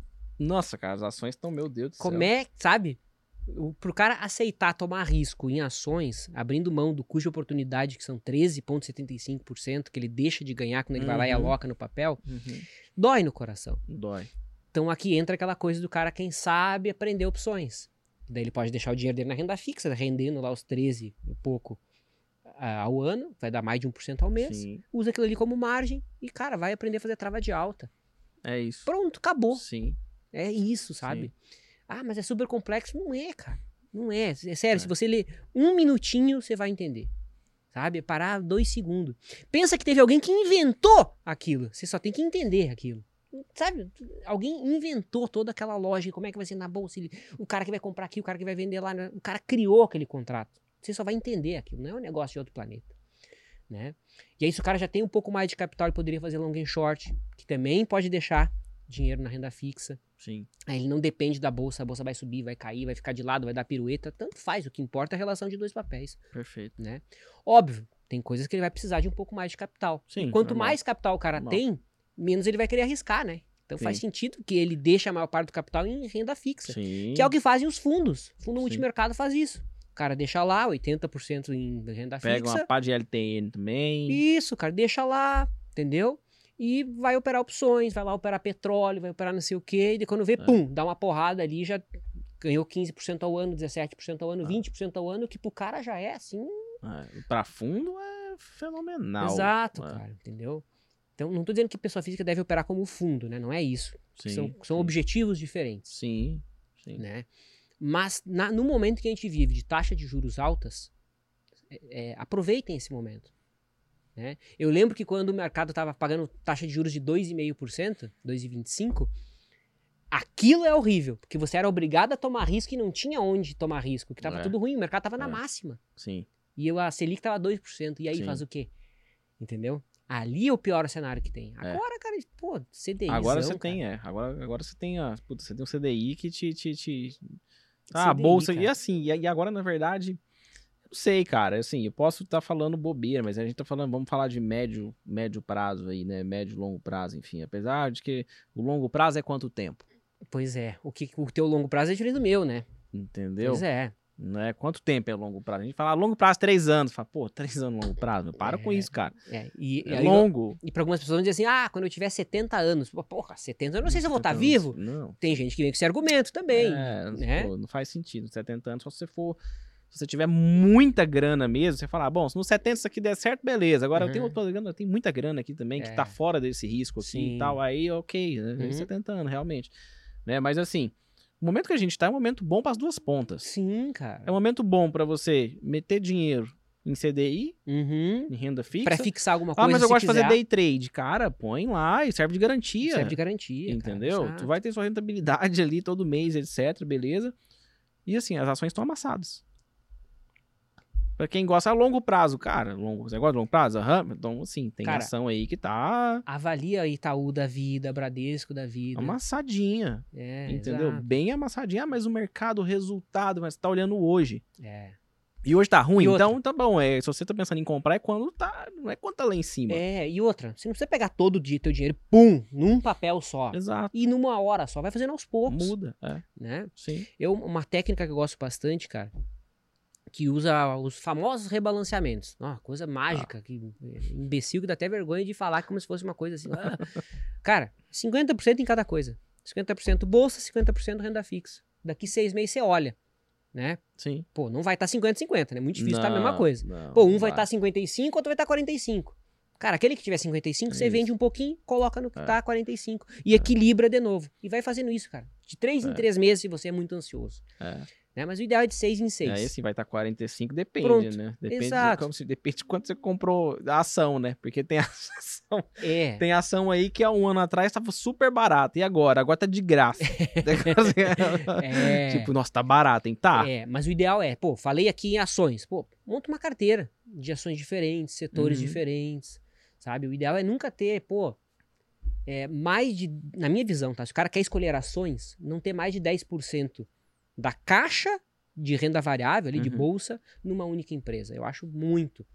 Né? Porque, cara, aconteceu uma lojas americanas da vida, se o cara tá muito exposto, ele quebrou, cara. É, já era. E se ele não quebrou financeiramente, ele quebrou de cabeça. Já era. É, né? Ele fica é. com medo, nunca mais quer saber ah, de bolsa, bolsa é, é cassino. Muito difícil, é. Voltar é muito difícil, assim. Quantos gente... papéis que caíram 90%, 95%, 99% e voltaram para máximo? Né? Uma que é dificílimo se achar esse histórico, porque os papéis que caíram 90%, Você 95% não, sim, já não sim, existem mais. Sim, nem negocia. Quantos papéis lá de 1970, da época do Barsi, lá que a galera fala tanto, que nem existe mais, cara. É. Quantos é. ali que foi pro saco, entendeu? Ah, é. se eu tivesse comprado ações em 73. Tá bom, vai lá ver. Petrobras, Eletrobras, Banco do Brasil, o que, que tinha mais que ficou? É, é. Ficou nada. Nada. nada. Entendeu? É. Fora que um monte de empresa, elas quebram, né? Vamos pegar em 2008 Lembra da Aracruz? Nossa, cara. Nossa. Aracruz e assim, fazia... Aracruz, e olha assim, Aracruz eu só lembro, eu só sei, inclusive, porque eu ouvi, eu conheço o mercado financeiro uhum. um pouquinho de 14 para frente. Sim. Entendeu? Então, assim, Aracruz eu ouvi falar porque case. Sim. É um antigo que fala de não sei o que, aí fala Aracruz, aí fui pesquisar, você vai Cara, ver e tal. A Aracruz, ela fazia uma coisa assim, ela passou ali todo o bull market da bolsa eles tinham que fazer hedge em dólar, né? Porque eles tinham receita em dólar, eles tinham que fazer hedge, que era ruim para eles se o dólar caísse. Sim. Então o que, que eles faziam? Eles entravam vendido no dólar, tá. né? Tudo bem, se você vende a quantidade de dólar que você recebe de receita, tá tudo bem. Só que como o dólar não parava de cair, o que, que eles faziam? Nossa. Eles vendiam mais. E, cara, eles ganharam muito dinheiro. Que as receitas não recorrentes, né? Que é aquilo que não faz parte do teu negócio. Sim. Dólar caindo, caindo, caindo, caindo, caindo, eles ganharam um monte de dinheiro. Até que chegou 2008. Mas o não encerraram? disparou. Não, o dólar disparou. Né? E eles estavam em posição gigantesca vendido em dólar. E aí, Aracruz e Sadia. É, é foi Tanto Sadia é... foi um, um, case muito parecido Exato. com isso que você tá falando. Tanto é que a Suzano, né? Suzano comprou a Aracruz e virou a Fibria. Uhum. Né? E, cara, cadê a Fibria? Não existe mais. É. Entendeu? É. A Sadia se juntou com a Perdigão, Sim, que virou a, BRF. a Brasil Foods, exatamente. É. Então tem um monte de coisas dessas que aconteceram no meio do caminho que, cara, que muito dinheiro foi dilacerado ali. Nossa, ali no sabe. meio vai, é. É. Ninguém nem lembra. É. OGX, LLX, MPX. É. Quantas X tinham? MMX. MMX. Tinha, cara, 500 X tinha, ninguém nem lembra mais. 500 X. Né? É verdade. que mais? Lupatec. Nossa, uh, Lupa, cara. Agrenco. Quem lembra da Agrenco? A Gen11. Nossa. Cara, uns bicheiras assim, cara, que não existem mais, sabe? Aí que tá. Saiu, parou de negociar, parece que elas não existiram. Né? E isso, inclusive, chama viés do sobrevivente. Aí você vai fazer o estudo hoje, você pega só o que sobreviveu. Tudo que morreu ali, você pff, tirou da amostra. Aí parece muito melhor do que é, né? Ah, é só comprar ações para o longo prazo. Claro, as que morreram você tirou fora. Pô, aí é... Vai se catar, né? Ficou só o supra-sumo. É, pô. Só o que aguentou. Só o que sub... Exato. Ah, Eletrobras, Banco do Brasil, Petrobras. Tá bom. E o que, os 500 que morreram que morreu. ali. É. Eu tinha um livro, cara, de, dois, de 90 e poucos. Que o, o cara postou o gráfico, do, o gráfico a, a tabela de como era o Ibovespa. 90 tá. e não sei quanto que é o livro lá. Meu, 90% dos papéis não existem não existe mais. mais. Ou se juntaram, entendeu? Cara, é muito louco. Como é que você vai fazer um estudo desse aqui, né? Não, é. É muito louco. Ô, ô Vlad, e, e aqui? É, você tem ali uma, uma. Você está falando sobre essa questão de, de gerenciamento de risco, enfim, né? É, qual que é o maior erro você acha que os traders cometem, assim, especificamente? Falar, ah, é com gerenciamento de risco, tá? Mas o que, que você mais vê? Ah, qual qual para você que é falar, cara, isso aqui é. Galera, faz isso aqui muito. Inclusive, hoje eu tava no, tava no voo e eu, eu fiz um. Fiz um post exatamente isso. Não era erro o nome do, do post, né? Curiosamente. A moral da história é aprender com os erros. Tá. Mas enfim, qual que é o maior erro na minha visão? É, expectativas fora da realidade cara vem com as expectativas fora da realidade. É, esse é o grande problema. Sabe? É que nem, pô, tu vai ali, eu vou fazer um podcast, começar um podcast amanhã, eu quero ter 50 mil seguidores inscritos em um mês. Acabou de se formar em medicina, ah não, em seis meses eu quero ter minha clínica e ganhar 100 mil reais por mês. Ah, fiz hoje as minhas fotos aqui de modelo, amanhã eu vou estar tá lá na, na Rússia e na, em Dubai, desfilando lá no, em Paris, nos desfiles de moda tal aprendi a tatuar porco, agora eu vou tatuar. Tem um estúdio riquíssimo. Tatua porco, né? Sabia? Você aprende a tatuar em porco, é verdade. Acabei de aprender ali, vou fazer meu estúdio de tatuagem, vou ter muitos clientes. Vou ficar, é, vou, ficar vou, vou ser um tatuador reconhecido na minha cidade. Não vai, cara.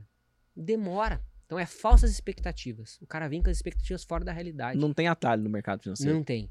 Então vai ter que ir aos pouquinhos. E é fácil, é bem simples. É assim, ó. Renda fixa paga 13,75%. Você quer mais? Quer 15%? Quer 20%? Quer 50%? É justo, dá para buscar. Tem que tomar risco. Tem que tomar risco. Acabou. É isso. É simples assim. É simples assim. Ah, não, não tolé, minha irmã. Ah, eu quero, quero investir na bolsa, mas ah, tá, daí caiu 2%, vai me encher o saco lá. Não, não. Eu Quase morre, ela, é. Põe tudo em CDB, eu falo pra ela. Não, nem pensar, cara. Porque eu já, já fiz isso com ela, caiu 2%, vai me ó, buzinar no meu ouvido. Mas eu vi uma postagem sua lá que você fez 4% nessa semana é. comprando não sei o que. Você fala, foi. É. Agora você quer ver os que, que, eu, que, eu, que eu perdi? Isso, olha aqui, ó. É, você aguentaria? Não aguenta, é. Não aguenta. Entendeu? É, então você tem que ir aos pouquinhos, né? Cuidado com as expectativas. Na minha visão, o objetivo tem que ser aprender. Tudo, cara, tudo na vida você vai aprender para depois você ir executar. Então foca em aprender. E aí que vem a parte negativa da rede social, porque a rede social ela te liga aquele gatilho mental da ganância. Pô, que ele via lá de novo, o relojão, a camisa, o, o carro, a mansão, a viagem. Eu, pô, cara, Sim. eu também quero. Entendeu? Daí ele mostra lá, pô, um depoimento do aluno, do suposto aluno do cara. Ah, comecei ontem, ganhei 5 mil reais em 10 minutos. Ah, tá bom. E os outros 100 alunos que perderam 100 mil reais, 5 mil reais cada um, né? É Óbvio que vai ter um ali que deu certo. É, e fora que esse cara você olha assim, você fala, é, começou agora, É, e, Acabei pô, de começar, ganhei 5 mil. E você fala assim, devolve, sorte, devolve quando? Amanhã, que hora? eu dei sorte, Entendeu? entendeu? E faz parte. É, Então, assim. Cuidado com as expectativas. Acho que é essa o erro do principiante é expectativas fora da realidade.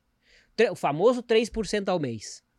Tá, Cara, não tem essa de 3% ao mês, é renda variável. sim. Não, e 3% você tá jogando baixo ainda. Sabe? Era que 3%? cara, É, eu nunca vi ninguém falar em 3% Cinco, ao mês. ah, toda hora, ah, cara, eu tô aqui com uma estratégia, não sei o quê, e já estou ganhando 3% ao mês. Não, Então, cara. é, isso é, é, ele, ele, ele, ele, tá ganhando 3% ao mês na primeira semana. É, Não na é, primeira eu- semana. Você você né? tá muito econômico, cara. É. 3% ao mês. Se o cara faz 3% ao mês, eu até olho pra ele assim e falo, esse é o você é mais pezinho no chão, né? É, Porque a galera é- pega 10, 15, é, 20, é, 25%. 5%. É, eu recebi um anúncio no Instagram hoje que o cara tinha uma planilha de Excel Uhum. mostrando a desenvoltura da performance da estratégia dele Sim. e ele tinha te ensinar a fazer estratégia, 25%. É. Falei, meu amigo, hum, falei, rapaz, É. achei, né? Falei, é, pronto, eu vou É. sumir. Já, já- um ano eu sumi. Eu acho que o cara até pode mostrar, pô, aqui a minha estratégia gerou isso aqui, você quer aprender como é que eu fiz isso? Sim, Ótimo, fez, passado, né? Pô, Sim. quer aprender como é que eu fiz? Ótimo. sim. Justo.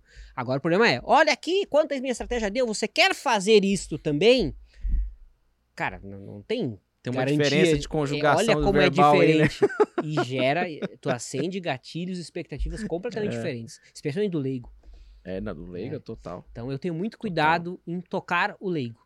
Tocar no sentido figurado, né? De, de, de atingir ele. De como é que. Com que expectativa que ele vai vir. Sim. Né? Porque se o cara vem com expectativa fora da realidade, ele vai se frustrar. Total. E assim, pra gente que. Eu, por exemplo, que gosto do, do, do, do mercado futuro, gosto de fazer Sim. day trade em ação, swing trade. Eu, o que eu mais, sinceramente, o que eu Hum. mais gosto Hum. é swing trade. Olha só. Não sabia. Não, é, disparado. E eu falo isso pra muita gente. Tem um aluno meu, por, por exemplo, que inclusive é aluno seu também, Hum, Olha aí. Que ele mandou mensagem pra mim e falou: Cara, eu tô cansado de futuros. Sim. Falou: Acho que, puta, cara, é foda, eu tô jogando gelo demais e o, e o, e o menino é bom. É, a gente cara. sabe quando o cara é bom, né? Tem, falei, Esse cara é bom. cara é bom. E ele falou assim: Márcio, eu tô pensando em ficar só no swing trade, cara. Eu falei, cara, pra mim não importa onde você vai ficar. Uhum. Não faz a menor diferença. Tipo, você não. Ah, é porque tem gente. pa- Parece que os traders se prendem muito à ideia de que. Pra eu me considerar um trader de sucesso, eu preciso ser bom no day trade. Ah, tipo, eu. É, pra eu ser um piloto, né? Uhum. De carros, de corrida, decente, eu preciso ser o campeão da Fórmula 1. É. Entendeu? Eu preciso guiar na Fórmula 1 e ser o cara. E aí, às vezes, o cara fala assim: ah, cara, acho que eu vou ficar na Stock Car. Uhum. Entendeu? Ou eu vou Perfeito. ficar, acho que eu vou ficar no kart mesmo. Amigão, não sei. pra mim- pra- Eu, eu fui muito sincero com ele. Falei, pra mim não importa onde você vai estar. Uhum. Entendeu? Você é bom, você vai ganhar dinheiro em qualquer lugar. Sim. Entendeu? Só que os futuros tá acabando com o seu emocional. É, cara. E literalmente tava. E assim, Sim. ele tava tão afetado pelos futuros que ele vinha é, um mês de gain, bem, Forte. bem, bem. Segundo mês, enxugou gelo. Uhum. Terceiro mês, começou ganhando, perdeu dois dias seguidos. Esses dois dias seguidos acabaram com ele. Uhum. E olha que para um cara que tá em, em fase de aprendizado, né? Enfim, a, a- a gente tá em fase de aprendizado, né? Sim, Sempre estaremos, cara, inclusive. Sempre estaremos. Mas na fase inicial de aprendizado ali, vamos assim, né? Assim se dizer, ou ali, né? Enfim. E tá nos futuros, e ele manda um mês bem, no outro mês ele não perde dinheiro, ele não perdeu dinheiro. Uhum. E no mês seguinte ele tava ganhando, mas perdeu dois dias seguidos.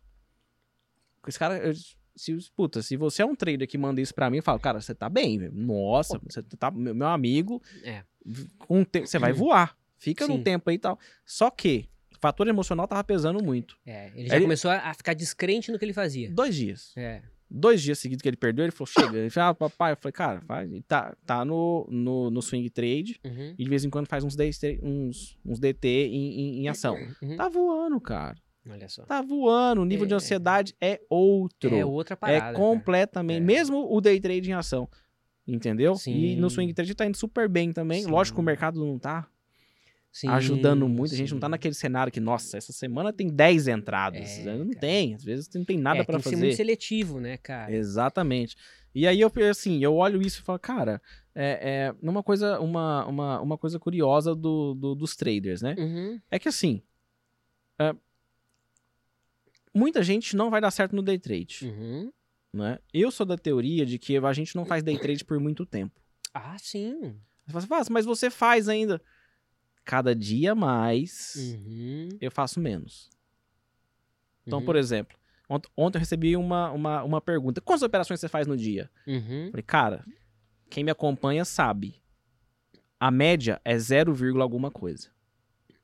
Ah, sim. Porque não faz todo dia. Entende? É 0, alguma coisa. E para futuros, o pessoal acha isso anormal. Não, pelo menos uma entradinha por dia. Uhum. Não, pelo menos não sei o quê. E tem mês que eu não opero. Por exemplo, novembro do ano passado eu não operei. Eu vi, cara. Eu lembro disso. Eu não operei, não cliquei. Cara, não deu um clique. Um clique só. Um. um, um. Eu olhava aqui e falava assim. Que loucura. O é. que, que tá acontecendo? O que, que tá acontecendo? Eu falei, não, não, tá louco. Deixa. Sai pra lá. É? Enfim. Se é pra tomar risco aqui. Eu, não, não, eu prefiro deixar deixa meu dinheiro quieto aqui, que tá, puta, vai render aqui bonitinho uhum. o CDI e tá tudo certo, né? E na medida que você vai tendo mais capital para operar, você quer desalavancar. Isso. Quer dizer, eu espero que você queira desalavancar. Né? Exato. Né? Porque você precisa desalavancar. Exato. Né? Então, assim, é, é, hoje, por exemplo, quando eu falo, ah, um mês, 3%. Nossa senhora, tô feliz igual pinto no lixo. Sim.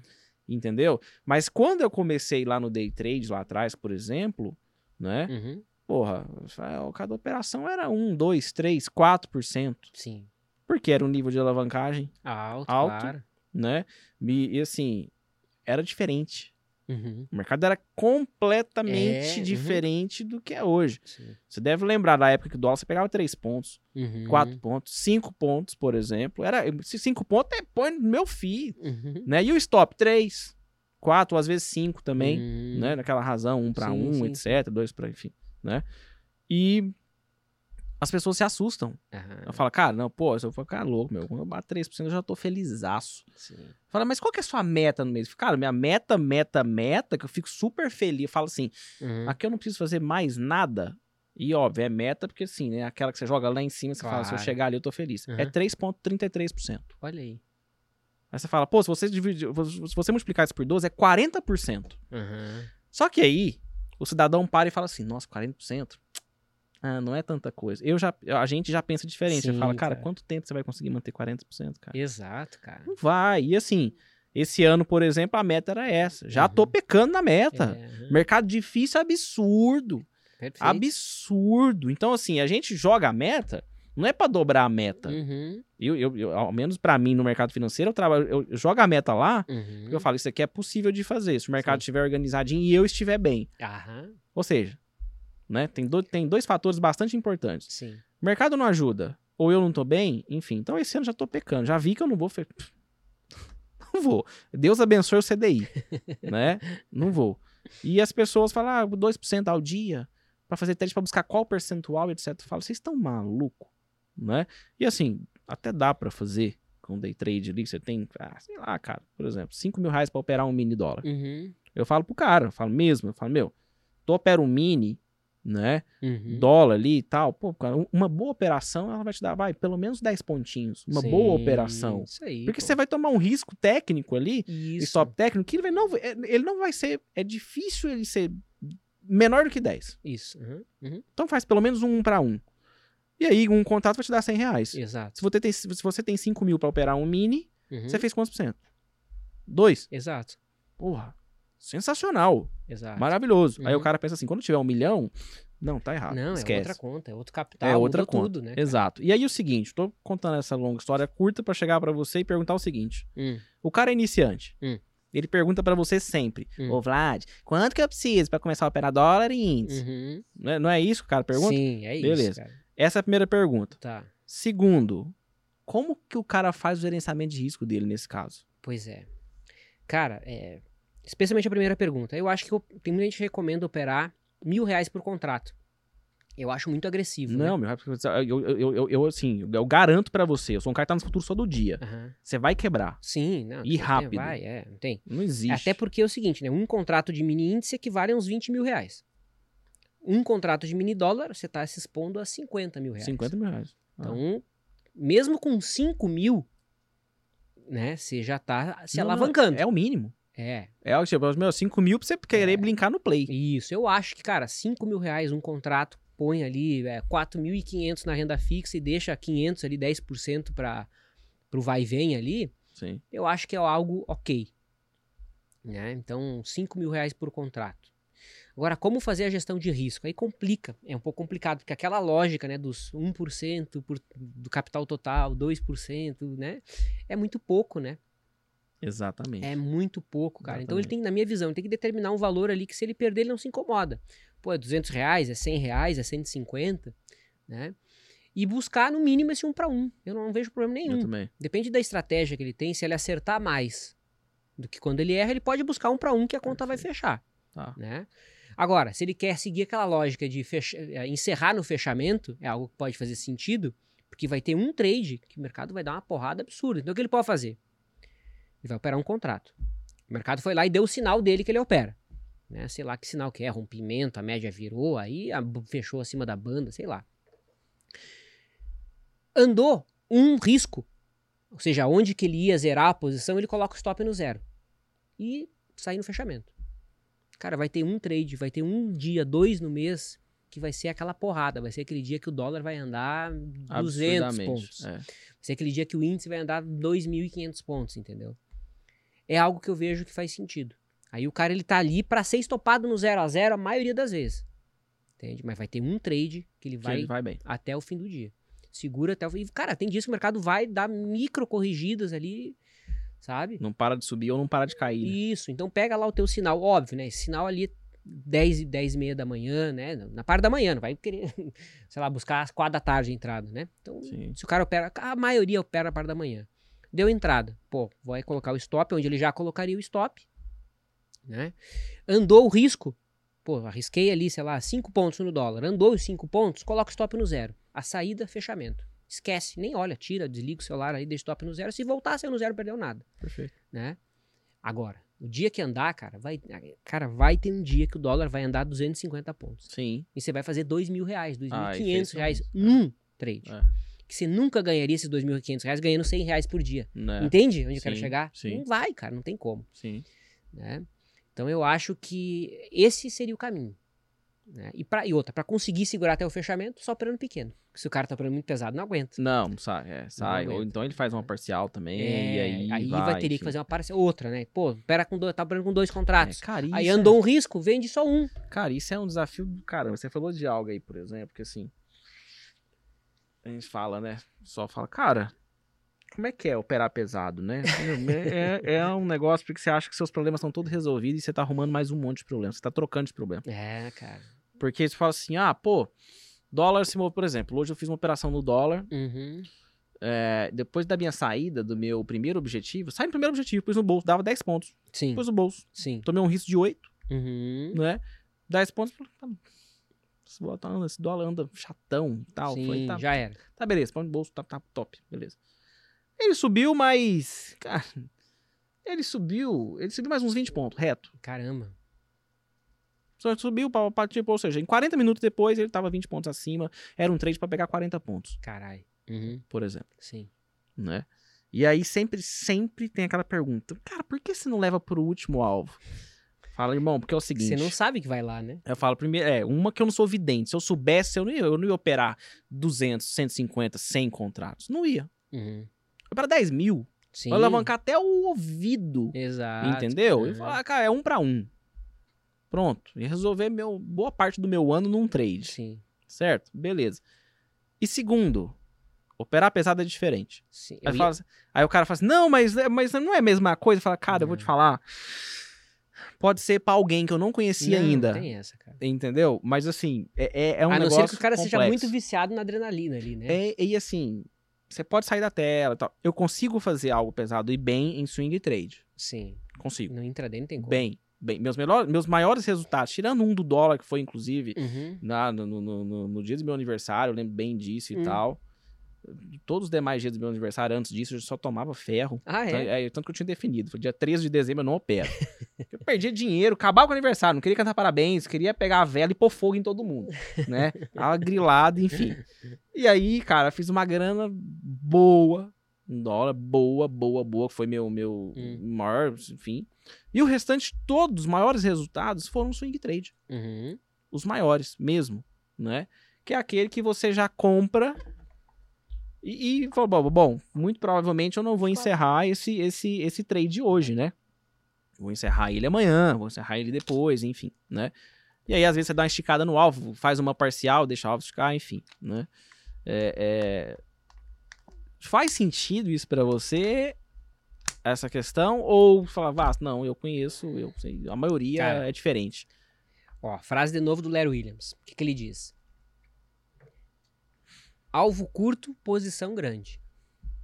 Alvo longo, posição pequena. Ou seja, você não. Ó, o Brooks também fala. Você não aguenta levar uma posição muito distante com, uma mão muito grande. Não aguenta. Sim. Não aguenta. Porque se você devolve, cara, a, a, a sensação. Inclusive, isso é um viés, né? É, viés de dotação. Ou seja, bateu, sei lá, 50 mil.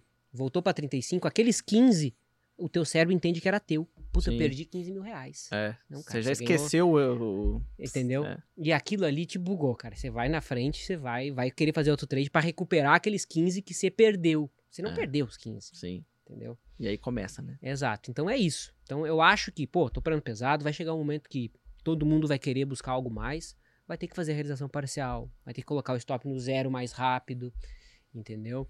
Vai ter que trabalhar com uma ordem iceberg para não impactar o mercado. Sim. Né? Para não virar suporte e resistência. Isso, exatamente. para quem não sabe o que é a ordem iceberg, eventualmente o pessoal não saiba, pô, imagine que você queira comprar 10 mil ações. Aí você coloca lá uma ordem iceberg para aparecer só 500 ações. Aí no book aparece as 500, mas por trás tem 9.500, né? Então, à medida Perfeito. que vai comendo as tuas 500, vai vindo mais 500 até fechar as tuas 10 mil. Ou seja, não aparece no book a tua ordem toda. E quem opera pesado é obrigado a fazer isso. Outra coisa que o cara tem que conhecer, dependendo do tipo de trade que o cara faz. Aquelas ordens to-up, né, que é por tempo. Né, pô, então eu vou executar minha entrada sim. das 10 e 15 até as 11 da manhã, com o limite de preço tanto. Perfeito. Aí ele vai tum, tum, tum, tum, batendo até fechar o horário. Uhum. Né? Ordem VWAP, a mesma coisa, ponderado pelo volume. Então, à medida Sim. que vai entrando no volume, ele vai executando a posição mais rápido. Perfeito. Né? Então, vai ter que se sofisticar. Porque senão você vai ser alvo fácil, senão você vai ser suporte Sim, e resistência. Sim, e vira. E fala assim, ah, mas no, nos futuros vira. É, é, é, mais raro. Mas a ação? Vixe, é. cara. Meu Deus, CSN. Você não tem noção que eu já aprontei naquele book CSN, cara. Eu operava, eu operei aquilo muito. Ano passado, inclusive, eu peguei o relatório, eu fiz muito dinheiro em CSN. E esse, esse ano eu não Esse ano acho que eu abri uma ordem em CSN. Porque mudou completamente. Sim, sim, e sim. uma saudade eterna, né? Parece que já tenho 10 anos, enfim. Mas você vira mesmo. É. Vira. E às vezes, assim, às vezes, às vezes você, puta, né? Você esquece, por exemplo. Uhum. Às vezes, tipo assim, você lança a ordem, acha que lançou o iceberg. Aí tu vai olhar, a ordem tá no book. Tá lá 15 quilos. Exato. E aí, meu, não adianta. Robozeira, sem, semzinho é. na sua frente o tempo todo. Você tá no isso. 55, é. você quer vender no 55, cara, ele vende antes. É, é isso Entendeu? É. Ele chega no 54 começa a vender. É. Aí você desce pro 54, ele vende 53. Isso, claro. Aí você vende 53, ele vende 52. Você fala, cara, miserável. Pra você ser vai... executado, você tem que ir a mercado, mas Exatamente. Deu, né? Mas aí tu olha o book você fala, bom, se eu, se eu bater a mercado aqui, eu vou, eu vou, eu paro onde? É, Entendeu? Exato. A mesma coisa para entrar. Fala assim, ah, mas pra entrar é mais de boa. Não, não muitas é... vezes não. Muitas vezes tem que entrar com iceberg. Isso. E se você jogar ordem, por exemplo, ah, eu jogo, por exemplo, ah, vou comprar pelo chifre, vou comprar por ordem limitada, etc. Uhum. Ah, eu vou não sei o quê. Cara, lembre-se de tirar, por exemplo, é, é, é, de ficar de, de, de olho para não ter aquele aquele slippage. Ah, sim, sim, sim. Porque você joga no 56, ele abre 7, 8, 9, por exemplo. Tum, sim. Você joga a ordem lá e tá. Vai a mercado. Joga é. lá em cima. É. A, a, mesma coisa para sair, offset. Uhum. Entendeu? Então, assim, Perfeito. assim. E outra coisa, sair. Ah, vai dar stop. E, cara. Nossa uhum. senhora. É, tem. Às vezes tu olha o book e fala assim: fudeu, eu não vou conseguir stopar 1%, não. Uhum. Tu joga o iceberg no 1%, ele tira 30% e continua caindo. E aí, você faz o quê? Pois é. Qual é a sua estratégia quando isso acontecer? Entendeu? Então, assim. Tem que ter um faz? plano, né? Então, você precisa ter um plano. É, e aí que tá. Pro cara sair lá de iniciante até nesse nível, ele tem que ter percorrido uma tá, jornada, é, né? Eu, eu, eu, Porque é complexo é, isso, é. cara. Pô, pra nós é complexo. Demais, tá? Até hoje sempre vai ser. Exato, e sempre, nunca vai deixar de ser. imagina um gestor de fundo que ele tem que executar lá ele tá 100 fudido. mil ações, cara. ele tá ferrado. Entendeu? E ele não pode demonstrar pro mercado que ele quer é, fazer ele isso. Ele tá ferrado. Entendeu? Ele tá ferrado. E às então... vezes ela tem que stopar. Como é que eu stop? É. Teve, teve uns fundos no ano passado, que era, era visível, principalmente em small, Sim. que o cara tava zerando onde? onde tivesse. Sim, sim, sim. Né? Que boa parte, inclusive amassou um monte de papel, Uhum. né? Com índice, às vezes, de lado, parado, Uhum. e às vezes mal, brá, amassando, porque PF, resgate, resgate, resgate, Tem resgate, resgate. caixa. E o cara, eu falei, meu, eu preciso devolver o dinheiro do, do meu cotista. O que, que eu Exatamente. venho fazer? Eu tenho que zerar a operação. Né? Então, assim, tem alguns papéis que foi clássico. CIA foi um deles, por exemplo. Tinha um Exatamente. fundo em CIA, cara, e eu comprado. Aí me tinha um fundo em CIA que eu falei, vou, eu vou, eu vou. Eu vou, eu vou matar esse cara amanhã. Não é possível, para de ver. Falei, zera esse negócio devagar. Puta que. Cara, o cara amassou. Nossa, ele amassou o papel, ele descarregava assim. Uhum. E era muito grande. O cara tinha um, um percentual bom do float. Sim. Ave Maria, cara. Meu Deus do É, é céu. complicado, então, assim, dá trabalho pra caramba. E, e isso aí que você falou, que o, que o Larry menciona, que o, que o Al Brooks menciona. Uhum. Sabe quando você descobre isso? Uhum. Quando? Quando você começa a esperar pesado. É, exatamente. Só. Que você E viu você ali achava que um, resolver. um tique voltou a mil reais, quinhentos reais, cara. Cara, não, e assim, e pesa, hein? Nossa É, cara, Enfim, saudade de CSN. Eu acho que eu vou falar isso uns 10 vezes nesse episódio, você me lembrou de CSN. Saudade absurda. Ô, ô Vlad, e, Mande. e eu, o. Deixa eu olhar o tempo aqui. Tá. Vamos lá. Todo mundo tem um período, tem seus, seus períodos de, de, de, de, de perdas e seus períodos que vai mal Sim. né? Ah, mais uma vez, né? Quem é mais jovem no mercado financeiro sofre muito nos períodos em que vai mal, Uhum. porque ele começa a questionar se ali é o lugar dele. Exato. Quem já passou mais, você já passou por isso muito mais vezes do que eu, porque você Sim. tem muito mais tempo de mercado do que eu, por exemplo. Quando você tá num período ruim, você sabe que ele vai passar. E muitas vezes você sabe até o que, por se conhecer bem, você Sim. sabe o que fazer pra falar, puta, isso aqui, quando acontece isso aqui, eu pego a minha esposa e vou lá pra, pra, pra Wall Street, que lá eu costumo, eu costumo voltar com a cabeça melhor, por exemplo, né? Uhum. É, isso é muito comum. Ah, o que que te ajuda a sair de período ruim? De período, de período que você fala, cara, meu Deus do céu, o mercado tá bagunçado, eu tô vendo que eu tô estressado, Sim, enfim, sim, eu sim, não sei sim. se você, Cara, às vezes, é, é, gosta muito de, de setup, algo mais objetivo, etc, Sim. e não sofre tanto com isso, Não, enfim, enfim. cara, o que que eu faço simplesmente é parar de operar. Para por um tempo. Sim. Entendeu? Para por um tempo. E o que eu costumo fazer? É, eu fico. Agora é mais fácil isso, mas antigamente eu fazia no paper trade. Né, no papel simulado, ali na planilha mesmo. Eu esperava ter um trade ou dois trades comigo de fora. Né? Com o long and short é mais cíclico, assim, é mais fácil de eu ver esses períodos ruins Sim. e períodos bons, sabe? Eu parava de operar. Eu bah, tomei três stops seguidos. Deu ir, opa, segura aí. Paro, não opero mais long and short até eu ter dois trades ou, ou um trade seguido comigo de fora. Tá. Entende? É, o milho, por exemplo. O milho ficou um ano e meio quase de drawdown. Um ano Tá. e meio, cara. Eu parei de operar em agosto do ano passado. Cara, eu vou esperar dar uma perna boa comigo de fora. Já viu que tinha alguma coisa errada. Exato. E, cara, foi dar a perna boa agora. Eu fui pegar no- na metade essa perna que o milho deu, entendeu? Eu não peguei toda, óbvio, porque no meio dela é, é, tava me provando que as coisas estavam voltando ao normal.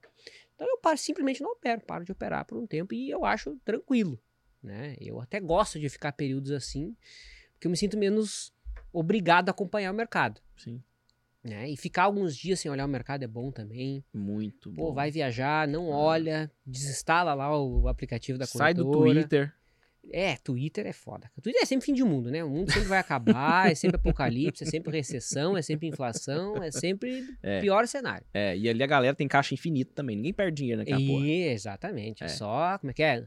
Estou aportando, sempre aporte. Caio comprou, Caio comprou, Caio É. comprou. Tá caindo tem dois Então, anos, tá comprando. Cara, para de operar. Para por um tempo, entendeu? E fica ali na simulação. Agora é muito mais fácil, né? Põe lá no- na simulação e tá tudo certo. É, é isso, não tem muito mistério, não. Boa. Pra mim é mais fácil de ver no long and short, que ele, ele é bem cíclico, assim, cara. Pô, tem horas que ele é muito bom e tem horas que do nada, sem explicação, pá, três stops seguidos. Aí Entendeu? você fala, cara. eu parei não, de tá operar, eu legal. só volto daqui um tempinho, daqui a pouco volta de novo, e é isso aí. O importante é, quando passa a fase ruim, você não quebrar. Sim. E aí que tá, se tá muito alavancado, você vai quebrar. Ah, vai, Porque certeza. é estatístico, vai acontecer. É, é, é como se diz, se você tá muito alavancado, a face tá ruim, é matemático. É, cara, não tem- e vai bater, tá? As duas coisas vão se cruzar. Sim. A fase ruim Sim. e vai chegar, cara. E assim, né? vão se cruzar enquanto você continuar ali, né? É. Não, é só uma vez, nunca mais vai acontecer, vai. É. Você vai ficar mais seis meses ganhando, vai se cruzar, você vai quebrar de novo. Exato, cara. E... É inevitável, né? Não, não, não tem mistério. Cara. E, e, e, cuidado com preço médio, por exemplo, né? Não tem problema você fazer preço médio que seja é, planejado. Né? Eu faço preço médio às vezes. Sim. Mas, pô, aquela coisa, pô, vou entrar aqui, entrei de contratendência. Vou entrar aqui, mas com a metade da mão. Se, Se continuar caindo na próxima barra, eu vou entrar, aí sim eu completo a mão. Uhum. Beleza, foi planejado. O problema é, pô, caiu, eu vou lá e compro o dobro. Caiu de novo, compro o dobro. É, Caiu é... Pô, aí é Meu caixão, cara.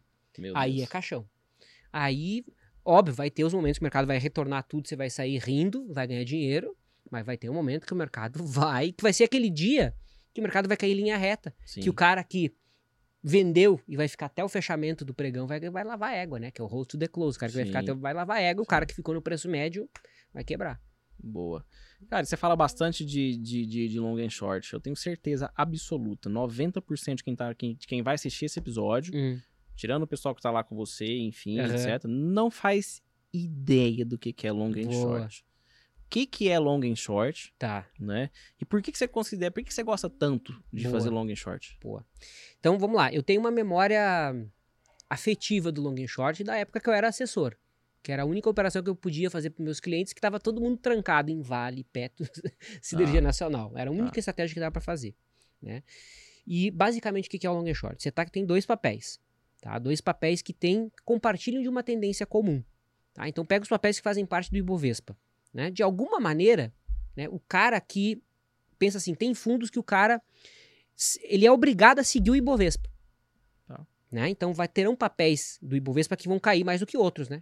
Então esse cara ele é obrigado a comprar aqueles papéis que mais caíram, porque para manter o percentual da carteira dele igual ao Ibovespa. Tem que ser, porque uhum. senão ele é multado pela CVM. Mas mantém enquadrado na regra, né? Isso, exatamente. Tanto que tem uma coisa que se chama tracking error, que é justamente a diferença entre o que ele deveria estar e como está o fundo dele. Então, uhum. ele, ele pode estar uma diferença máxima de erro ali, né? Tracking error, né? Tu Sim. mapeia o erro do, do teu fundo ali, do teu em relação ao índice que tu acompanha.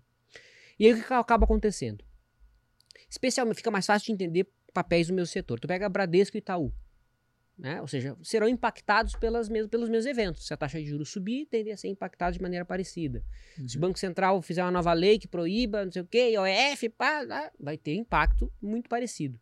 Então são papéis que tendem a andar juntos. Né? Um sobe 1%, o outro sobe 1,10%, depois cai 0,5%, outro cai 0,40%, muito próximos.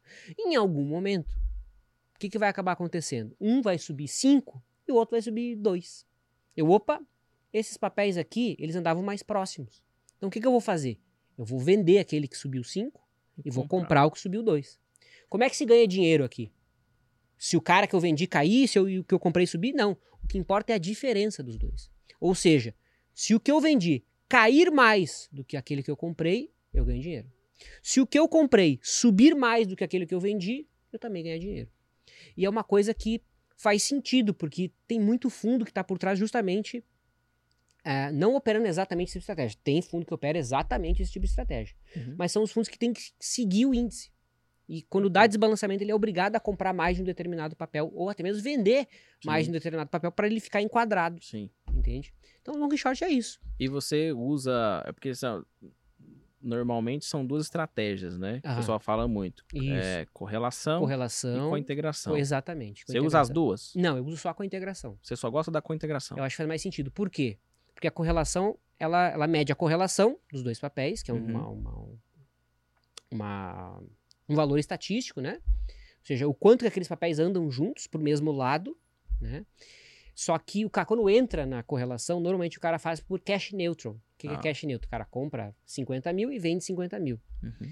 Só que aí que tá. São papéis que não necessariamente são do mesmo risco. Então pode ser que você comprar 50 mil de YouTube e vender 50 mil de Bradesco, você esteja tomando muito risco vendendo 50 mil de Bradesco. A cointegração ela equilibra. Então ela vai, ela não usa a correlação, ela usa o beta. Que daí o beta ele mede a força de um papel contra o outro. Então se um papel tiver um beta maior em relação ao outro, ele opera com uma mão menor, aquele que tem o, o beta maior. Né? Aí você fica equalizado de beta. O que que acontece? Você vai ficar um pouco mais comprado ou um pouco mais vendido. Entendeu? E isso tende a acontecer quando, pô, o mercado está caindo. Né? Você vai ficar, tende a ficar um pouco mais comprado. Então, se o mercado volta, né? As isso coisas é tendem a se equilibrar. É, e é tudo é estatístico, bacana. não é achismo, não. É, tem a conta que se faz lá para chegar na proporção ideal. Né? Uh, ou às vezes o mercado está subindo muito, pô, vou ficar aqui um pouco mais vendido em JBS contra, sei lá o quê, contra Petro. Que pode Sim. ser papéis de setores diferentes, tem Sim. problema, desde Sim. que façam parte do mesmo índice. Né? Então, essa é a diferença. Né? A, a cointegração ela, ela pondera pelo beta, um papel em relação ao outro. E para fazer o long and short, você faz análise técnica? Não, não faço. Não usa análise não técnica? Não faço. Eu uso só. Não dá uma pegadinha no gráfico ali, fala, deixa eu ver os alvos aqui, projeção, batalha. Nossa, casou também. Ou não? Zero. Zero. Zero, zero. Eu sei, pra mim no começo era difícil. Na época eu era assessor lá, pô, aí eu olhava. Não, ah. Hoje eu, eu vejo que não faz sentido. Perfeito. Porque não importa. O Perfeito. preço do papel que eu tô olhando ali não importa. O que importa é a relação, o preço, ele em relação ao outro. Entendeu? Tá. Ou seja, eu posso, fiz análise técnica, eu espero que o papel que eu estou comprando vá, vá subir.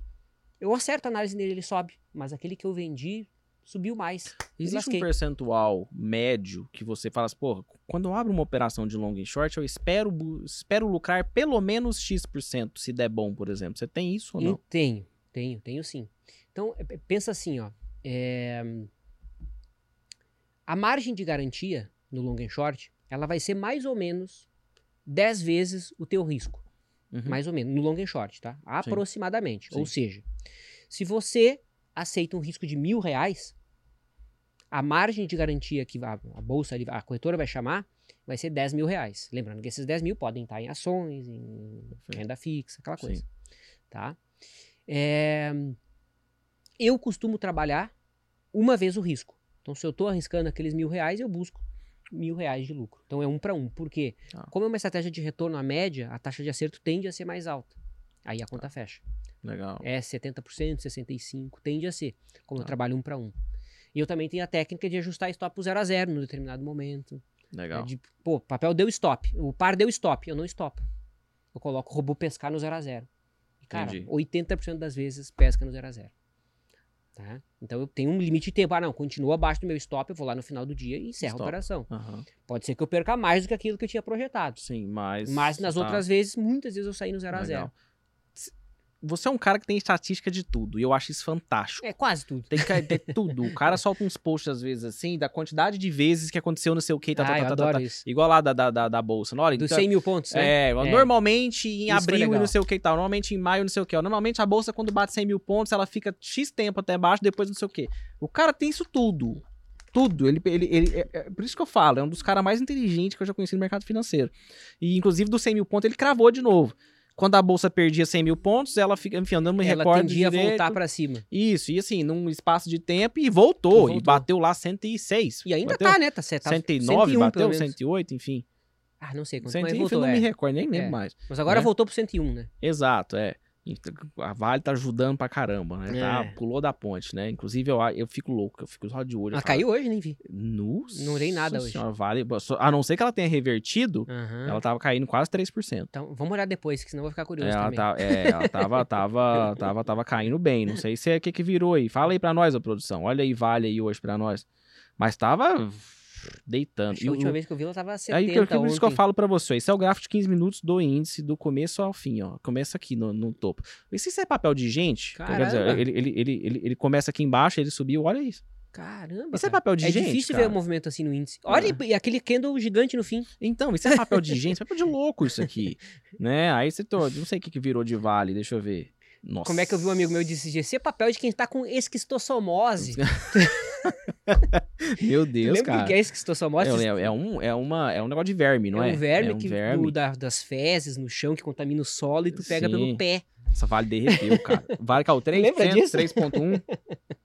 3.1%, vale tá, tá em 66 3,1% para baixo, cara. Fechou Olha em 66,86. 66. 66,86. E o índice é, fechou em alta. Foi. Deve ter sido Petro e Banco que puxou, né? Entendi. É, é, foi. O BB recuperou um pouquinho. Estava tudo meio, meio ameaçado hoje. Nossa, CSN. Nossa senhora. Cara, eu vejo isso aqui, eu fico louco já. Já fico de olho já. Eu falo, ó, como é, como é que eu marcar fundo? Divergência de indicador. Marcou fundo, 60, 15, 5 minutos, tô lá de olho. Primeiro pivô de alto, tô comprando. Ah, pra longo prazo? Não. Sim. É puxado e vaso. né? Não tenho o menor talento para longo prazo. Enfim, é, eu, eu, tenho carteira, mas eu não, eu não escolho ações. Eu faço o ETF. Tá. Eu gosto de ETF. Tá, boa. Eu, faço, eu acho mais simples, né? É, muito E aí eu vou simples. fazendo o rebalanceamento. Pô, subir um pouquinho vende, cair um pouquinho cova mais. É muito, muito Só, a minha simples. sugestão pra galera que tá acompanhando é tem corretora diferente. Se fizer na mesma corretora que faz Não, trade, cê- cê- cê- não, você não aguenta não. vai dar vai, vai virar uma É, loucura. é, É. O ideal é fazer o quê? Pô, abriu lá a conta na corretora, É, não- sei não, lá qual. Na verdade, as corretoras hoje têm subconta, cara. Você consegue fazer em subconta. Ah, mas o ideal é fazer em outra. Porque ele tem que. Coloca uma senha lá, Parangarico Tiramiruaro 667. pra esquecer a senha, entendeu? Porque senão Tá. você vai com o mercado, fizer qualquer coisinha, você vai ficar com medo. Boa. entendeu? Coloca uma senha doida que você não vai lembrar. Antes que eu esqueça o que eu ia te falar, que eu ia te perguntar. É. Eu, só falei que você tinha estatística pra tudo, né? É, dos 100 mil pontos. A gente tá falando de long and short, né? Ah, a Isso. pergunta era tão boa, esqueci, cara. Tristeza, meu Deus do céu. Aff, Maria. Deixa eu te perguntar, cara, do que. eu- eu- era- sobre long and short ainda. É, já foi com integração. Você você já falou do percentual que dava certo, percentual que dava errado. Isso. Aí o ideal long short é fazer vários, né? Que daí o que, que vai acabar acontecendo se você faz vários? Ao mesmo tempo? É, vários. Aberto. Daqui você vai ter uma carteira de papéis comprados. São Tá. os papéis que mais caíram, os papéis baratos. Uhum. E vai ter uma carteira de papéis vendidos.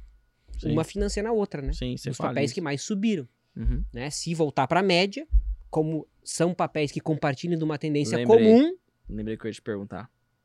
Qual o tempo médio de duração dos seus long e short? Ótima pergunta. Inclusive tem um indicador que chama meia-vida, que é da farmacologia, é da farmácia, que a galera trouxe para os long and short da vida. Tá. Que o meia-vida é o quê? É o, é, Pô, tu tomou um paracetamol. É a metade do tempo em que o paracetamol para de fazer efeito. Beleza. E Aham. no mercado tem extrato, usam também. Que é o meia-vida, que é o tempo que você espera que volte para a média, a relação dos dois papéis. Sim. Então é 11 dias, 13 dias, é uma operação longa, né? É a média. É. Na média não, é o máximo. Ah, tá. Na média que deve dar 7 dias, 6, por aí. Tá. Legal. Óbvio que é bom entrar num dia e sair no outro, né? Não, aí é excelente. É aquele que você fala assim, né? Fala, Mas "Ah, já isso não aqui depende seis de dias." nós, né? Não, Não, depende de mim. totalmente, totalmente. É, Mas, cara, o long short é uma, assim, uma das coisas que eu fico mais confortável de operar ma- maior, Tá. entende? Que eu fico mais confortável de operar maior a- pelo risco. Bacana. Cara, dane-se se o é, Ibovespa cair de 30%, É. entendeu? É o que eu costumo dizer, cara. É, é operar maior quando o seu risco está controlado não é problema. Não é problema, cara. Nunca vai ser, Sim, exato, né? Nunca vai ser. exato. É, ô, ô, ô, Vlad, Hum. qual que é o pior conselho de trading que você já recebeu durante a sua trajetória, enfim? Cara, acho que tudo que deriva da seguinte frase. É... Pera aí, deixa eu pensar bem agora. Pá. O pior conselho. Ah, lembrei. Vende o carro e coloca na bolsa. Vende o apartamento e vai não sei o que, não sei o que lá. E vai viver de aluguel. Sabe essas coisas assim? Nenhum problema você vender o apartamento e viver de aluguel desde que você pegue esse dinheiro e coloque na renda fixa, né? Sim, E não operar na bolsa. sim, não tomar risco, sim, né? sim. Entendeu? Pô, vender carro, fazer uma, pedir dinheiro emprestado. Né? Então, ó, não peça dinheiro emprestado. Quem já fez isso sabe o quão ruim é. É ruim. é Especialmente ruim, com tá? agiotas. É, não, com a J nunca peguei, não. É, mas com o banco já. É, e com família. Não operar dinheiro da família. Não operar dinheiro da família, que é estresse, com certeza. É. Tudo que você vai fazer com a família. Inclusive advogar pra família também. É, É, igualzinho, gente. Você quer advogar, é a mesma coisa. Se, É. se você não advoga pra família, você não pega dinheiro com sua família pra operar no mercado, tá? É. Pega. E, cara, é isso. São, é meio óbvio, né? Não pegar dinheiro dos outros. Não pedir dinheiro emprestado e não vender suas coisas. Sim. Né? Não venda teu carro pra colocar em risco. Boa. sabe? Então, pô, quero começar no mercado e tu faz dinheiro. Cara, hoje é tão. Tem tanta forma de você fazer dinheiro offline, né? Sim. Cara, totalmente. vai vender alguma coisa, cara, na internet, vender um serviço, vai ser mecânico de bicicleta. Cara, você aprende Sim. qualquer coisa, vai limpar computador. É... Sim. Cara, 500 mil coisas Ah, dá pra fazer. uma carreira cara. online, você tem, você tem tanta carreira. tem Vai carreira fazer online, TikTok. Cara, esse dia eu vi lá, meu, que dá pra ganhar dinheiro com TikTok vida, É, se você ganhar aí, meu. dinheiro igual o pessoal do Porra, TikTok cara. ganha, você nem vai pro mercado financeiro, cara. Você nem vai querer mexer com isso. Você é louco. Você vai viver de renda Mas fixa. Tem 500 mil coisas Uhum. pra fazer, cara. Hoje é muito mais fácil que na época dos nossos pais, entendeu? Sim. Muito mais. Completamente diferente. Completamente diferente. Eu digo ac- acesso a oportunidades, né? Sim. Tô dizendo que ganhar dinheiro é fácil, dizendo que Sim. acessar oportunidades de fazer dinheiro é muito mais fácil. Cara, pra gente caminhar aqui do meio pro final, você tem hater? Cara, tem muito pouco. Mas eu deveria ter mais, né? Disseram que esse é um dos motivos que eu não cresço, eu não cresço tanto tem nas redes sociais. É, é o termômetro, né? É o termômetro. É, tem que ter hater, cara. Se, se tá crescendo, tá dando certo, tem hater. É, tem que ter hater, cara. Tá. Bom. Hum. Os haters que você tem, que você e faz. Pra ter hater, tem que falar umas groselhas. Tem que falar bem? groselhas intencionais, às vezes, né? Pô, vai lá e tá. fala uma merda, assim, cara, vai ter um monte de gente que vai lá te dar hate. Só que é proposital, a galera tem gente que vai lá e fala merda né? proposital para gerar rating Engaja. pra. É. Né? É.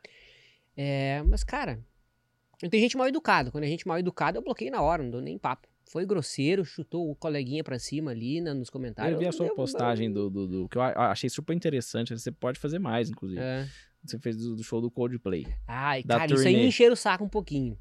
Tinha, tinha encheram o saco? Ah, sim, porque, cara, eu dei minha opinião, que eu acho que eu vi uns comentários alguém falando assim, ixi, vai começar não sei o quê. Aí fala, cara, para de jogar contra, né? cara, né? O opinião. cara joga no seu time e aí fala, ah, agora vai começar a virar é, blogueirinho. Meu, vá. Cara, é, a gente tá te... caçar um. Formas né, de tentar ajuda, furar a bolha, né? né? Cara, né? E engajou e ou não? Furou a bolha. Engajou ou não? Deu uma furadinha na bolha. Tá. Oh, furou. É. Engaja, furou a bolha pô. um pouquinho. Engajou. Entendeu? E assim, poxa, Pô, que, poxa, super. É, e é gosto, cara. Pô, é. música, eu não gosto de Coldplay daí, cara. Vai, ouve o que você quer. Eu não gosto. deixa eu falar que eu não gosto, poxa vida. E os caras são foda, fizeram um caminhão de dinheiro, entendeu? Nossa, Com aquela que... musiquinha que eu acho uma porcaria.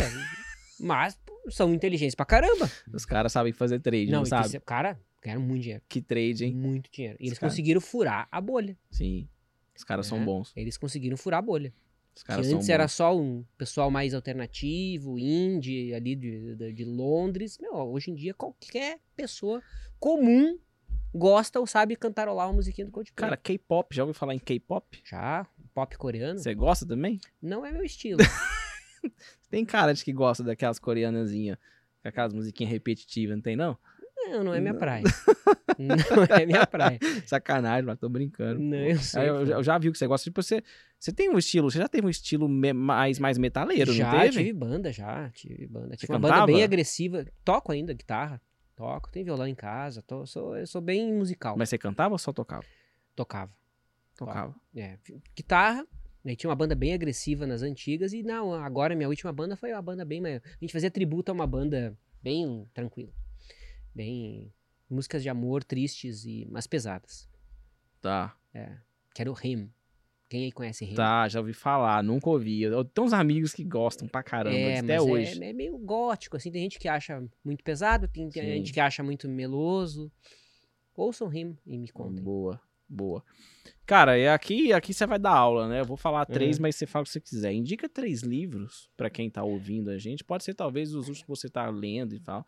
Sei que tu lê pra caramba, pois eu nunca é. vi. É, é bom, é bom pra caramba ver ele, assim, ele fala de um livro e tal, porque às vezes eu tô lendo um livro e ele fala, ah, eu terminei esse, eu comecei a ler esse. Beleza, aí passa tipo 10 dias ele fala, ó, oh, encerrei, e eu tô na metade do outro. Eu falo assim, viado. Caralho, né? Falei, pô, tô, eu, tô, eu, tô, eu tô dormindo aqui, cara. Vai, caralho, vamos. Cara, esse ano eu tô lendo. Eu não tô lendo livros fechados, sabe? Ou tá. seja, do início ao fim. Eu tenho lido. Tá. Eu tô. Eu tô é, promíscuo com a leitura. Tá. Né? Tô lendo diversos livros. Eu, pô, leio um, um, um, capítulo de um. Eu tô, eu tô assim, eu não tô com a, a vibe de ler livro inteiro. Tá. Mas vamos lá, vamos indicar um livro importante que não é de mercado, que eu acho bem bom bem interessante e leve. Né? Eu poderia indicar o Jordan Peterson, que é muito bom, mas não vou, acho que é muito pesado para a maioria das pessoas. Eu vou indicar o Almanac de Naval Ravikant. Eu comprei esse livro por causa de você. Esse livro é bem bom, cara. Já indiquei para 10 pessoas e as 11 compraram. Ele é muito bom. Ele é Verdade, é bem tá? bom. E, curiosamente, eu fiz uma resenha desse livro no meu canal do YouTube e é o, o, o vídeo resenha daquele livro com mais views. Vlad, deixa eu te falar um negócio. Tem um livro é. que eu descobri tem uns dois anos. Não sei se você lembra. Uhum.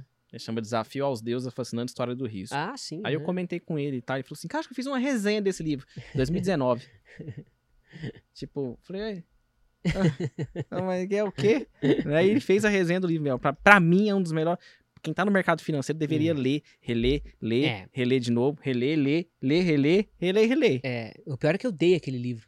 Teve uma, uma época que eu virei minimalista e eu levava meus livros e eu dava para as pessoas nos cursos. Ah, vou te dar um, pra ti eu vou dar outro. Eu dei, esse livro eu dei. Caramba. Eu preciso recuperar ele. Depois eu comecei a recomprar Boa. os livros que eu dei. Boa. Eu, coisa que eu tô fazendo hoje com CDs. Eu tô recomprando CDs que na época eu vendi tudo, tô comprando o CD das bandas que eu gosto tudo. CD. Virei... Daqui a pouco você chega no LP, já já. É, daqui a pouco falta comprar o aparelho daí. Mas enfim, outros dois livros. Então esse é bem leve. O tá. Almanac de Naval Rabican. E aonde o cara acompanha essa resenha que você fez? Aonde? Qual? Ah, no YouTube. Ah, no YouTube? É, no é. seu Coloca canal. resenha Naval Ravican, é, vai aparecer. Eu vou te perguntar isso no final, vou dar espaço pra tá. você falar isso no final, mas qual é o nome do seu canal? Fábio Figueiredo. Fábio... FF Fábio Figueiredo.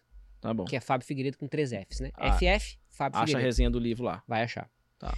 Então, vamos falar um livro de trade. Tá. O livro Amigável, que é o livro do Alexander Elder. Eu acho amigável. Como se tornar um investidor. Isso, exatamente. Ah. O nome é horroroso, né? Uhum. Como se tornar um, um operador e investidor de sucesso. Uhum. Mas o livro é muito bom. Tá. Especialmente a parte. É, a parte inicial. Que ele fala de psicologia, ele faz Sim. analogia dos alcoólicos anônimos com. com a. Cara, é sensacional. Sim. Sensacional. Eu adoro. Aí eu já vi, li várias vezes só, aquela, só aquele trecho ali. Né? E outro livro tem que ser de mercado? Não, qualquer um. Pois qualquer é, um. eu queria sair da, da caixa, assim, tentar eu indicar umas coisas gosto, diferentes. Eu prefiro, inclusive. É, cara, um livro que vai engrandecer todo mundo é o... Não queria indicar, mas porque ele é muito pesado, mas é, são as 12 regras para a vida do Jordan Peterson. Jordan Peterson provavelmente a maioria de vocês conhecem, que ele é um professor universitário, e Por que você acha esse livro pesado? Depois você fala. Não, pesado gente. porque ele, ele, ele precisa é refletir. Denso. Tem que ah, refletir. Tá. E ele te dá 12 regras ali, né, para ter uma vida mais leve, né? E, cara, coisas assim. E ele consegue falar de uma forma muito. florear bastante em cima de coisas triviais. Por exemplo, se eu não me engano, a regra número um é andar com as costas eretas. E aí ele faz uma, uma, analogia com a lagosta, porque a lagosta no fundo do mar, a lagosta que se destaca é a lagosta que anda com as costas eretas, entendeu? Enfim, cara, é, eu acho assim sensacional. Todo mundo deveria ler aquele livro. Acho que a gente teria um mundo melhor se as pessoas lessem aquele livro. Né? Então são esses. O Almanac do Naval Ravikant, ele fala de finanças pessoais, fala de empreendedorismo, fala do fala geral, assim. Coisa, é. Leve, bacana um de mercado com Alexander Elder, em português, barbada, sem nenhuma complicação. Não é o Al Brooks da vida, que é, porra, é dificílimo uhum. de ler. Tanto o Al Brooks, eu, um livro eu li dele. É, nem comprei os outros, porque não vou ler, cara. É muito denso, é muito pesado, cansadinho. Ah. Eu fiquei três meses para ler o, o livro do Al Brooks. Ah, também fica tranquilo mesmo. É. E então, e esse aí do Jordan Peterson, que ele é muito Boa. bom. É, quem Muito não bom. quiser ler o Jordan Peterson, veja vídeos do Jordan ah, Peterson. Ah, esse, esse, esse último eu vou, eu, eu, eu vou comprar. Não, é impossível não gostar. Eu tô na fase de compra livro, sabe? É. Uhum. eu tive isso na pandemia, cara. Nossa, na pandemia, cara, eu acho que eu gastei uns 5 mil reais em livro. Nossa. Muito, muito. E comprar tudo livro no Sebos. Sei. No stand, como é que é? Estante virtual? Estante virtual, é. É, tem que patrocinar é. aí, que a gente tá. Cara, tem um, inclusive, tem uma, uma, uma série, já deixar uma indicação que ninguém me. Ninguém, ah, porque que ninguém me pergunta nada, então eu vou sair falando, né? Uhum. É, é, inclusive, fica a dica para você. Tem uhum. um, um, uma série que saiu na Netflix chama Breakpoint. Não conheço. É a última temporada, é, 2022, dos tenistas. Hum. Tipo o que fizeram na Fórmula 1. Hum, não sei se sei. você viu. Também não assisti. É para quem gosta de corrida na Fórmula 1, é excelente, mas o, o Breakpoint tem muito a ver com o trading em si. Ah, legal. A, fru, cara, a frustração absurda da galera. Legal. Dos caras. Porque o tênis, um é campeão. É. E os outros 400 que começa lá na primeira rodada são os perdedores. Olha só. Né? E, enfim, às vezes tem um primeiro, segundo, aquela coisa e tal. E aí tem a galera que tá querendo subir, né? É. Aí tá querendo aparecer e tal. E aí mostra o ritmo dos caras. Os caras são atletas de altíssima performance, né? E perdem, e, enfim, se, cara, é muito legal. Muito legal. Então fica a dica da série, é bem, é bem mais fácil de assistir, né? Os caras condensam ali 50, sim, 40 minutos, 50 sim, minutos sim, cada episódio. Enfim, muito Bacana. boa. Você, você é um cara que você assistir, você vai gostar. Não, vou assistir, certamente. Você vai curtir. Eu sou meio chato com série, mas vou assistir. É boa. É boa. Assim, não é nada profundo. É tipo o início do livro do Alexander Elder. Ah, sim. Não é nada profundaço, mas, tipo, mas tem, muito, tem muita coisa legal muito ali. Tem, tem, tem muita coisa Nossa. legal lá. Para os seus alunos, inclusive, acho que o pessoal vai, vai, vai, vai, vai gostar. É, bom, agora nós vamos pro final mesmo. Bate-bola, hum. jogo rápido é o nosso último quadro. Mandes. sabe que é o bate-bola jogo rápido, né? Não precisa. Sim. Aí sim que é bom. Lá com gente inteligente é bom demais. né? Então vamos lá. Começando de leve. Um arrependimento. É, lembrando que todo arrependimento ele tem uma, um, um viés de retrospectiva, né? Pô, é Sim. muito mais fácil a gente julgar agora, né? Sim. Mas eu tenho arrependimento de não ter dado o peitaço sozinho, ter iniciado minha carreira solo lá em 2016. Tá. Esse é meu arrependimento. Boa. Boa. Achei sincero pra cacete. É. Um forte aprendizado. Um forte aprendizado. Ah, difícil. É... Porque a gente fica se perguntando, será que isso aqui eu posso falar, será que eu não posso, sabe? Fica naquele vai e vem. É, sim. Que são muitas coisas, né? Se depender do podcast, você pode falar o que você quiser. É. Aqui você Mas, fala o que você quiser. Cara, eu diria que o mercado é justo. Acho que esse é um aprendizado que eu tive, assim, que o mercado é justo. Tá. Uma conquista marcante. A minha residência minha residência. É? É. Foi uma coisa que eu não imaginava que eu ia ficar tão preenchido e fiquei quando eu, eu materializei uma grana que foi conquistada. Num, eu acho que eu tô nessa fase. Uma residência. É, eu acho nunca mexi, mexi imóvel, nada, nada, nada. É. E agora eu tô cada dia mais louco para comprar imóvel, tô puto com a bolha imobiliária, tá muito caro, tudo é, para de subir. Eu dei, entre aspas, a sorte de entrar, de, de fechar negócio antes de, de ter estourado. Foi que assim, legal. cara, foi no rompimento da resistência. Que legal, cara. Mas aí que tá. É, que legal ouvir isso de você. É, era algo que eu, que eu não sabia que eu queria, né, por é influência da nossa queridíssima. Da é, me fez ver que era realmente algo que faz sentido. E, cara, eu amo viajar. Mas eu descobri que eu amo viajar porque chegar em casa. É melhor ainda. É melhor. Cara, eu amo ficar em casa. Eu adoro a minha casa. Eu adoro tudo na minha casa. Entendeu? Eu tô com saudade da minha casa. Eu, sim, é uma coisa descomunal. Que top. E como cara. é o valor de, do lar. É. Lar. E é uma coisa que eu nunca tive, sabe? Eu nunca tive isso na minha vida. Essa vontade de voltar para casa. É curioso, sempre que ia. Talvez por isso veio essa coisa de eu querer viajar tanto e não querer ficar em casa. Entende? Eu nunca fui essa pessoa de querer ficar em casa, de. Não, é sempre sair, vamos sair, vamos fazer alguma coisa, vamos sair, vamos viajar. Sempre. Eu não, eu não odiava ficar em casa. Mas por quê? Porque eu não tinha um lar. Então hoje eu tenho um lar. Isso para mim, cara. Cara, forte, meu. Forte isso. E acho, acho, acho, super legal ouvir isso de você, porque eu também é. não, não pensei. Agora eu tô nessa, sabe? É, cara. Me, me, me organizando, planejando, o que você, você, pode, né? Você tem um leque de. Tu pode fazer o que você quiser, né? É. Você pode comprar um imóvel 10 milhões, é só você entrar no financiamento. ou não, você vai comprar, comprar um imóvel mais barato, vamos o quê? Cara, eu, eu, eu, não gosto de cagar a regra, né? Sim. Depende. Tipo, se eu tivesse 25 anos e propensão de morar fora, faz menor sentido você comprar uma casa, concordo, sabe? Concordo, Depende da idade que você tá. Cara, chega com o tempo, eu acho. Que relacionamento que, você tem, entendeu? Eu acho que assim, pensando agora, pegando o que você falou e o que eu estou passando nesse momento, eu uhum. acho que é, acho que tipo, você não precisa ter pressa, porque não. se você não tem hoje, fica tranquilo, você vai, você vai, você, sua hora vai chegar. É, porque eu nunca achava que fosse é, eu não planejava isso, cara. Eu não tava nos meus planejamentos. Por quê? Porque eu disse, meu, eu não tenho a menor intenção de, como é que é, de criar raízes. Hoje a coisa que eu mais me orgulho é de ter criado, feito que isso. Que legal. Entendeu? Top. Eu me surpreendeu. Que é provavelmente a, a, a, alegria que terei se eu tiver filho. Tiver, todo mundo diz, né? Sim. Matematicamente não faz sentido ter filho, né? Não, Zero. matematicamente é loss garantido, um atrás do outro, e frustração, e hum. expectativa lá no alto, é. e expectativa sendo quebrada, Exato, literalmente, é. né? Mas esposa...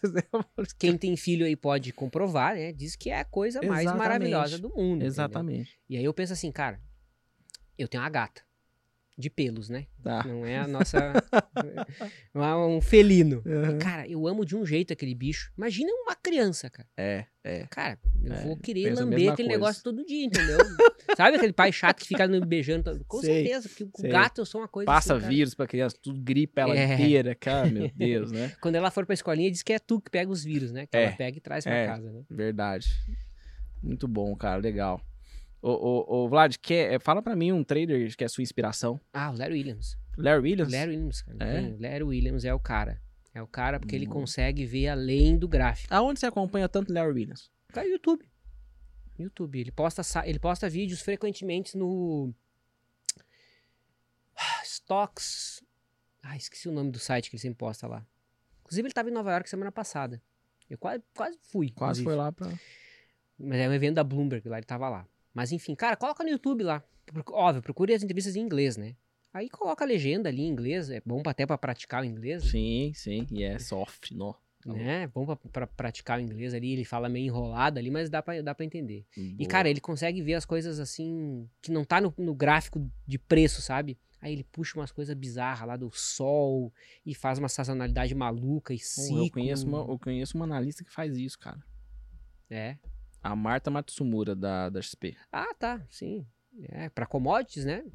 Não, e pra tudo, assim. É. Umas coisas que, tipo, ela vai, que eu olho e falo, que isso, Marta?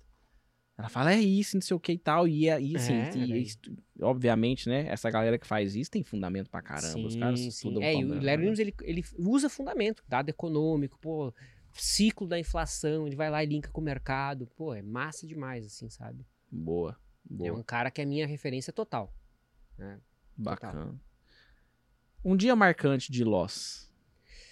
Ah, cara, eu não sei exatamente o dia que foi, mas foi em 2015. Eu até gravei um vídeo no YouTube o dia que isso aconteceu. Não foi no dia, foi dias depois. Foi, eu tava vindo uma fase muito boa no milho, né? Pô, tava enchi a carteira no milho e aí tava com o ego lá em cima. Aí naquela semana eu tava fui, eu tava operando o índice e fui lá, fiz um trade contra a tendência, vendi índice. Vai cair, pô. 500 confluências que chegou na resistência, aquela coisa toda, que anda fora da banda. É, foi contra. Não, mas veio só, só vai estopar aqui. Eu vou vender Violino. no stop. Eu vou vender no stop. Tirei o stop. Onde seria meu stop? Eu aumentei a mão. E foi, e foi, e Nossa foi, senhora. e foi. Cara, assim, eu devolvi o lucro, sei lá, de um mês e meio no milho num dia. Puta merda. Cara, é a pior sensação que pode existir, sabe? É a é. pior sensação. É. A pior sensação. é. Cara, não sei nem descrever outra sensação. É uma vergonha tu sente de si mesmo, assim.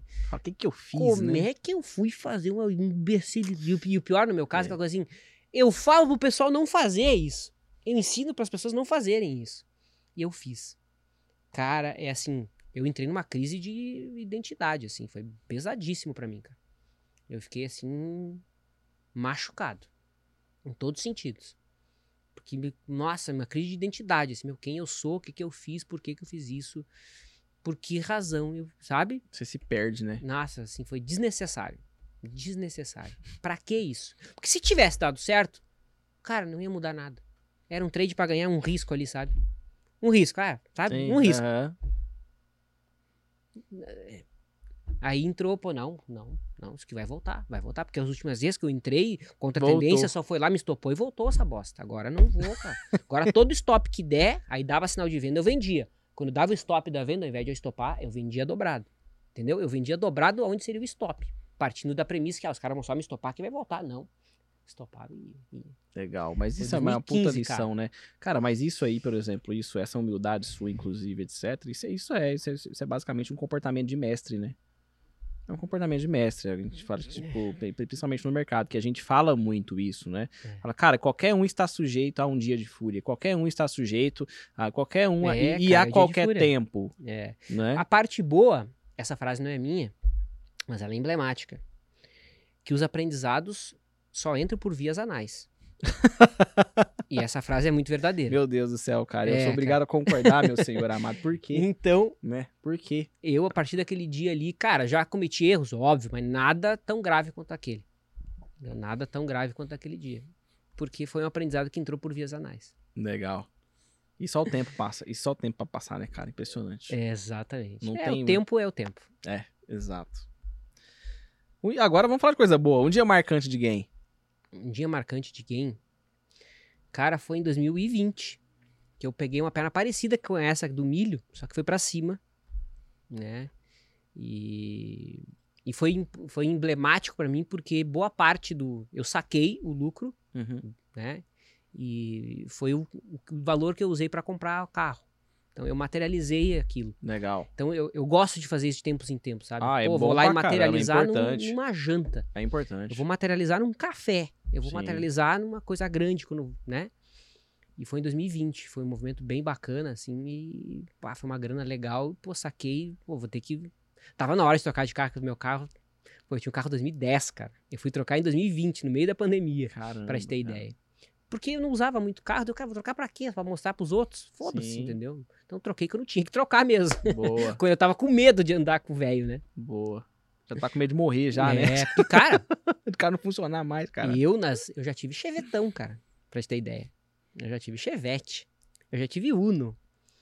Entendeu? Eu sou, cara, eu vim baixo mesmo, cara. Boa. Entendeu? É, eu na minha época não era Chevette, não, mas tinha um, um Celtinha duro pra caramba. É, cara. Sabe, aquele sem direção, que se você, se você. Você só consegue mover a direção se o carro estiver levemente em movimento, senão você não movimenta, cara. E eu era mais magro do que eu sou hoje. É bom demais falar que tá magro, né? Se fosse uhum. seis meses atrás, eu ia falar magro, tá? Pessoa uma baleia, né? né? Não, Samuel, Samuel eu lembro. Eu emagreci, o Samuel engordou. Samuel é uma baleia já, né, Samuel? Precisando, hein, cara? É, saúde aí, viu? É.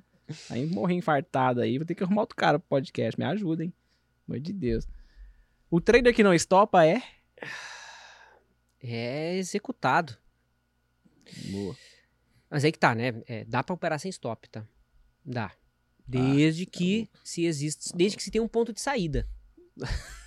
né? Não, tem um ponto de saída, pô. pô, mas. Né? Não entendi, pô. Não, pensa assim, ó. O que, que é o stop? O que a galera pensa que é o stop? Eu vou comprar 10 e colocar o stop a 9 né? Você pode comprar 10 e não ter o stop a 9. Mas eu vou encerrar daqui três barras.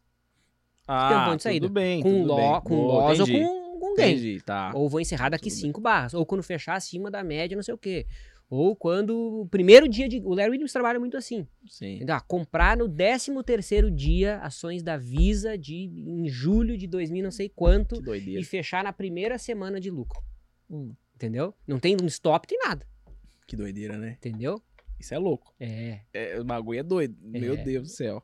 Então é isso. Então, é, executada é, é, quando eu disse. Você faz né? isso? Você pega sem stop? Cara, o long and short eu trabalho sem stop, por exemplo. Sem stop cadastrado. Sim. Mas aí que tá. Vai chegar num ponto lá em que eu vou ter que tomar decisão. Ou eu stop agora, uhum. ou o que, que eu vou fazer? É, eu sempre tenho, chego ali, tá, e agora? O que, que você vai fazer? Então, quando bate no meu ponto de stop, eu coloco uma saída no 0 a 0 Coloco o robô pescar no 0 a 0 Se fechou o dia com loss lá embaixo, ah, não, aí eu vou... Você usa o PNT? uso PNT. Tá. Acho excelente. Só tá. que tem que negociar a corretagem com a corretora, né? Tem. Senão tem. dá ruim. Dá. É, eu sei. Né? Boa. Vamos lá. Truco cerveja ou churrasco?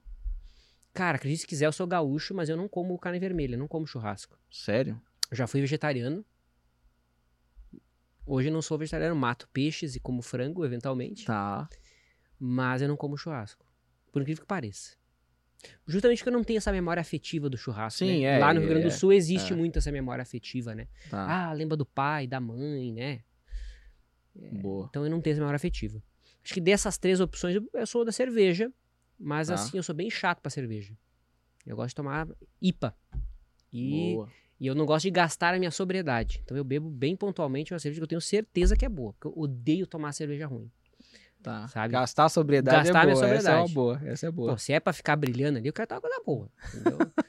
Porque, bah, e que atrapalha pra caramba, cara. Quem treina atrapalha, entendeu? Não, se o cara quem... quer emagrecer, atrapalha. Algo que é foda, Não, cara. quem treina. Quem vive, meu amigo. Quem vive. É, Bebe não- hoje vai operar amanhã. É, não tô cagando Ah, regra. demora Tô dizendo que tem que estar consciente. Eu bebo. Já fiquei tempo sem beber, né? Ah, mas, poxa, faz. Atrapalha. Atrapalha. E outra, se você não bebe, quando você bebe, a ressaca ela é pior. Tá. Demora mais pra se recuperar. Então. Olha só, imagina que seu profit só tem seu chart trading lá, sua boleta, ah, vai ter só um botão. Um botão de compra ou de venda. hum, No índice. Ah. Fico de compra ou de venda? Ah, eu. Eu ficaria comprado. É? E dólar? Eu ficaria vendido. Vendido? É. Tá. Isso hoje ou. Se fosse, Cara, se fosse há cinco anos atrás, seria não, diferente? não, não. No contexto atual de taxa de juros, na realidade, a, corre- a resposta coerente minha deveria ser vendido em índice e vendido em dólar. Tá. Porque o embasamento. Então, vou refazer minha, minha resposta. Vendido no índice e vendido no dólar. Por quê? Por conta da taxa de juros. Tá. Taxa de juros muito alta, existe um prêmio né, de carrego, tanto no índice quanto no dólar. Sim. Óbvio que o ideal é travar isso, né? Não ficar seco. Mas se tivesse Sim. que escolher, o, o justo seria ficar vendido nos dois. O, o, o, racional, por conta da taxa de juros alta. Beleza. Agora é polêmica. Hum. Quem é o galã do mercado financeiro? Galã? É. Cara, eu só não sou galã do mercado financeiro porque me faltam uns 10 centímetros. Tá. Se eu fosse mais alto, eu ia ser indestrutível, Você cara. É o amigo da Branca de Neve. Eu ia, não, eu, eu ia ser, de, sério mesmo, só me faltam uns, Deus, Deus soube. Deus soube. Cara, eu, Deus ia, deu asa, eu ia não, ser muito marrento Não tivesse... deu asa pra cobra, não. Não, é. Se eu tivesse uns 10 centímetros a mais, eu ia ser muito marrento, cara. Então tá. ainda bem que, ah, meu, vamos deixar esse maluco aí, deixa abaixo de 70 aí, porque senão... Não dá. Não, é. Tá. Mas e quem é o galã do mercado financeiro? Bah, cara, não faço ideia. Não falou. Hã? Não tem um cara que você acha bonitão assim, um cara que você fala assim, esse cara é o galã. Ah, cara, eu. Pode ser um feio também. Normalmente a galera, os homens que vêm aqui, pega os, os caras mais feios do mundo e fala que é o galã. Bah, eu não. Eu não tenho problema de achar pessoas bonitas, não, cara, mas não, não lembro assim, alguém que tenha me atraído. Só tem. Ó, né? só tem só tem gente feia no mercado financeiro? Não, não é isso. Porra. Acho que todo mundo é bonito de algum lado. Ah, lá vem os papinhos de quem tá correndo de. Ah, essa mulher tá rachando o bico ali, tipo, não, ele é demais, você é louco. Agora, a melhor de todas, essa aqui você não foge, é. não, pai. Quem é a musa do mercado financeiro? Ai, ai, ai, cara. Musa do mercado financeiro. Quem ai, é a agora? musa do mercado financeiro? E agora? Quem Nossa, a câmera tinha que estar tá ali agora, cara. E agora, cara? Pô, esse aí é comprometedor, hein, cara? Não, mas não é pra você falar necessariamente que é, pode ser a mais inteligente, por exemplo. Ah, sim, eu, eu, obviamente. Eu mesmo falo, pô, tem, tem, tem, tem pessoas no mercado, mulheres aí, que são tão inteligentes assim, que você fala, cara, você poderia facilmente ser a música no mercado financeiro. Olha cara, o Olivia na sua barra com a sua esposa ali. Agora você pode falar o que você quiser, que ela não, vai é, achar não. que é isso. Cara, acho, acho que, como a gente já levantou até o nome dela aqui antes, né, a Luana. É uma pessoa que admiro bastante, acho que ela é assim. Ela é do Market Minds. Market, Market Minds, exatamente. Tá. A Luana, ela manja muito bem, entende. É... Ela vê o mercado através da cabeça das pessoas e ela conseguiu criar uma forma de quase matematizar a... as decisões das pessoas, sabe? Eu acho bem interessante a postura dela. Tá. E é uma querida amiga, eu gosto muito dela. Legal, bacana. Inclusive é uma pessoa que eu preciso acompanhar mais. Até eu já te falei, né? O rapaz aqui. Sim. Já falou mas muito tem, dela. Mas tá em cara, várias meninas aí que estão mandando muito bem. A Martinha. Martinha é antiga já, né? Pô, na época Sim. eu era assessora lá na lista da XP. Martinha é antiga. Ela é das antigas, ela sabe que é das antigas. Quem mais que tem? Tem a Carol, como é que é? Carol. Carol Weber. Tá. É outra menina muito boa também. Que ela é analista. Cara, agora eu vou esquecer pessoas e vão ficar bravas é, comigo. Vai, né? isso é foda. É, é foda. Quando você começa a falar mais de uma, você já tem que lembrar de todo mundo. É, aí ferrou. Lascou. Mas é. tem mais, elas sabem. Elas sabem. Boa, e que bom mesmo. que não tem um monte de mulher agora, né? Sim. Porque, pô, na nossa época era só cueca, né, cara? Sim. Só cueca. É, mulher ainda são poucas, né? Mas, é, tá, mas tá. Cara, tem. Tá melhorando. Se, olhar, se você é... olhar a curva ali, né? Exatamente. A coisa vai, vai, vai melhorando bastante. Vlad, cara, chegamos no final do podcast. This is the end. Pra quem não te conhece, não te segue, não conhece seu trabalho, enfim, onde te encontra? Como te encontra? Acho que a forma mais fácil é no Instagram. É, o problema do Instagram é que tem um caminhão de fake, né? Vai no YouTube, coloca FF Fábio Figueiredo. FF Fábio Figueiredo, tá, gente? Figueiredo. Não quer ter dúvida, coloca Vlad. Pronto. Fábio Figueiredo, Vlad. Pronto. Vai aparecer. E o seu Instagram é é a mesma coisa. FF Fábio Figueiredo. Não Isso. tem ponto, não tem vírgula. Não tem nada, é. Só eu fico com receio de recomendar o Instagram, porque infelizmente tem um monte de fake, sim, né? Sim. Então, mas enfim, a conta que vai ter lá os 40 e poucos mil seguidores, vai ver que sou eu, é, pô, pra cair no fake em 2023, o cara tem que ser uma porta. Você pede dinheiro no privado? Não. Não, não então nem tá chamo ninguém no privado, então não adiciono ninguém, cara... não falo de criptomoedas, nada contra, mas nem, né? Boa. Então não tem erro para cair em golpe, não, não existe. Boa. Meu jovem, se você chegou ao final do episódio, não deixou o seu like ainda, eu sei que você queria ter um botão aqui para curtir 10 vezes, né? Mas é só uma que infelizmente você pode. Agora você abre a conta da sua esposa, clica aí na aba do Google, vai ter 10 contas, você abre cada uma, deixa um like para cada uma, porque esse episódio merece, né? Deixa o seu comentário, conta pra gente o que você achou do episódio, o que você gostou e o que você não gostou também, tá? Pra gente poder aí ver se faz sentido ou se você é um chatão do, né, dos brabos. Tô brincando, gente. Pode criticar à vontade. Segue a gente no Instagram, arroba Podcast. Esse host que vos fala, arroba Vasco Mamed, não peço dinheiro no privado também, tá? Mas se quiser meu Pix, eu passo, tranquilo? Se inscreva no canal, ativa o sininho para receber notificações de, outro, de outros episódios bem bacanas como esse aqui e receber os cortes também, beleza? Até o próximo episódio, valeu!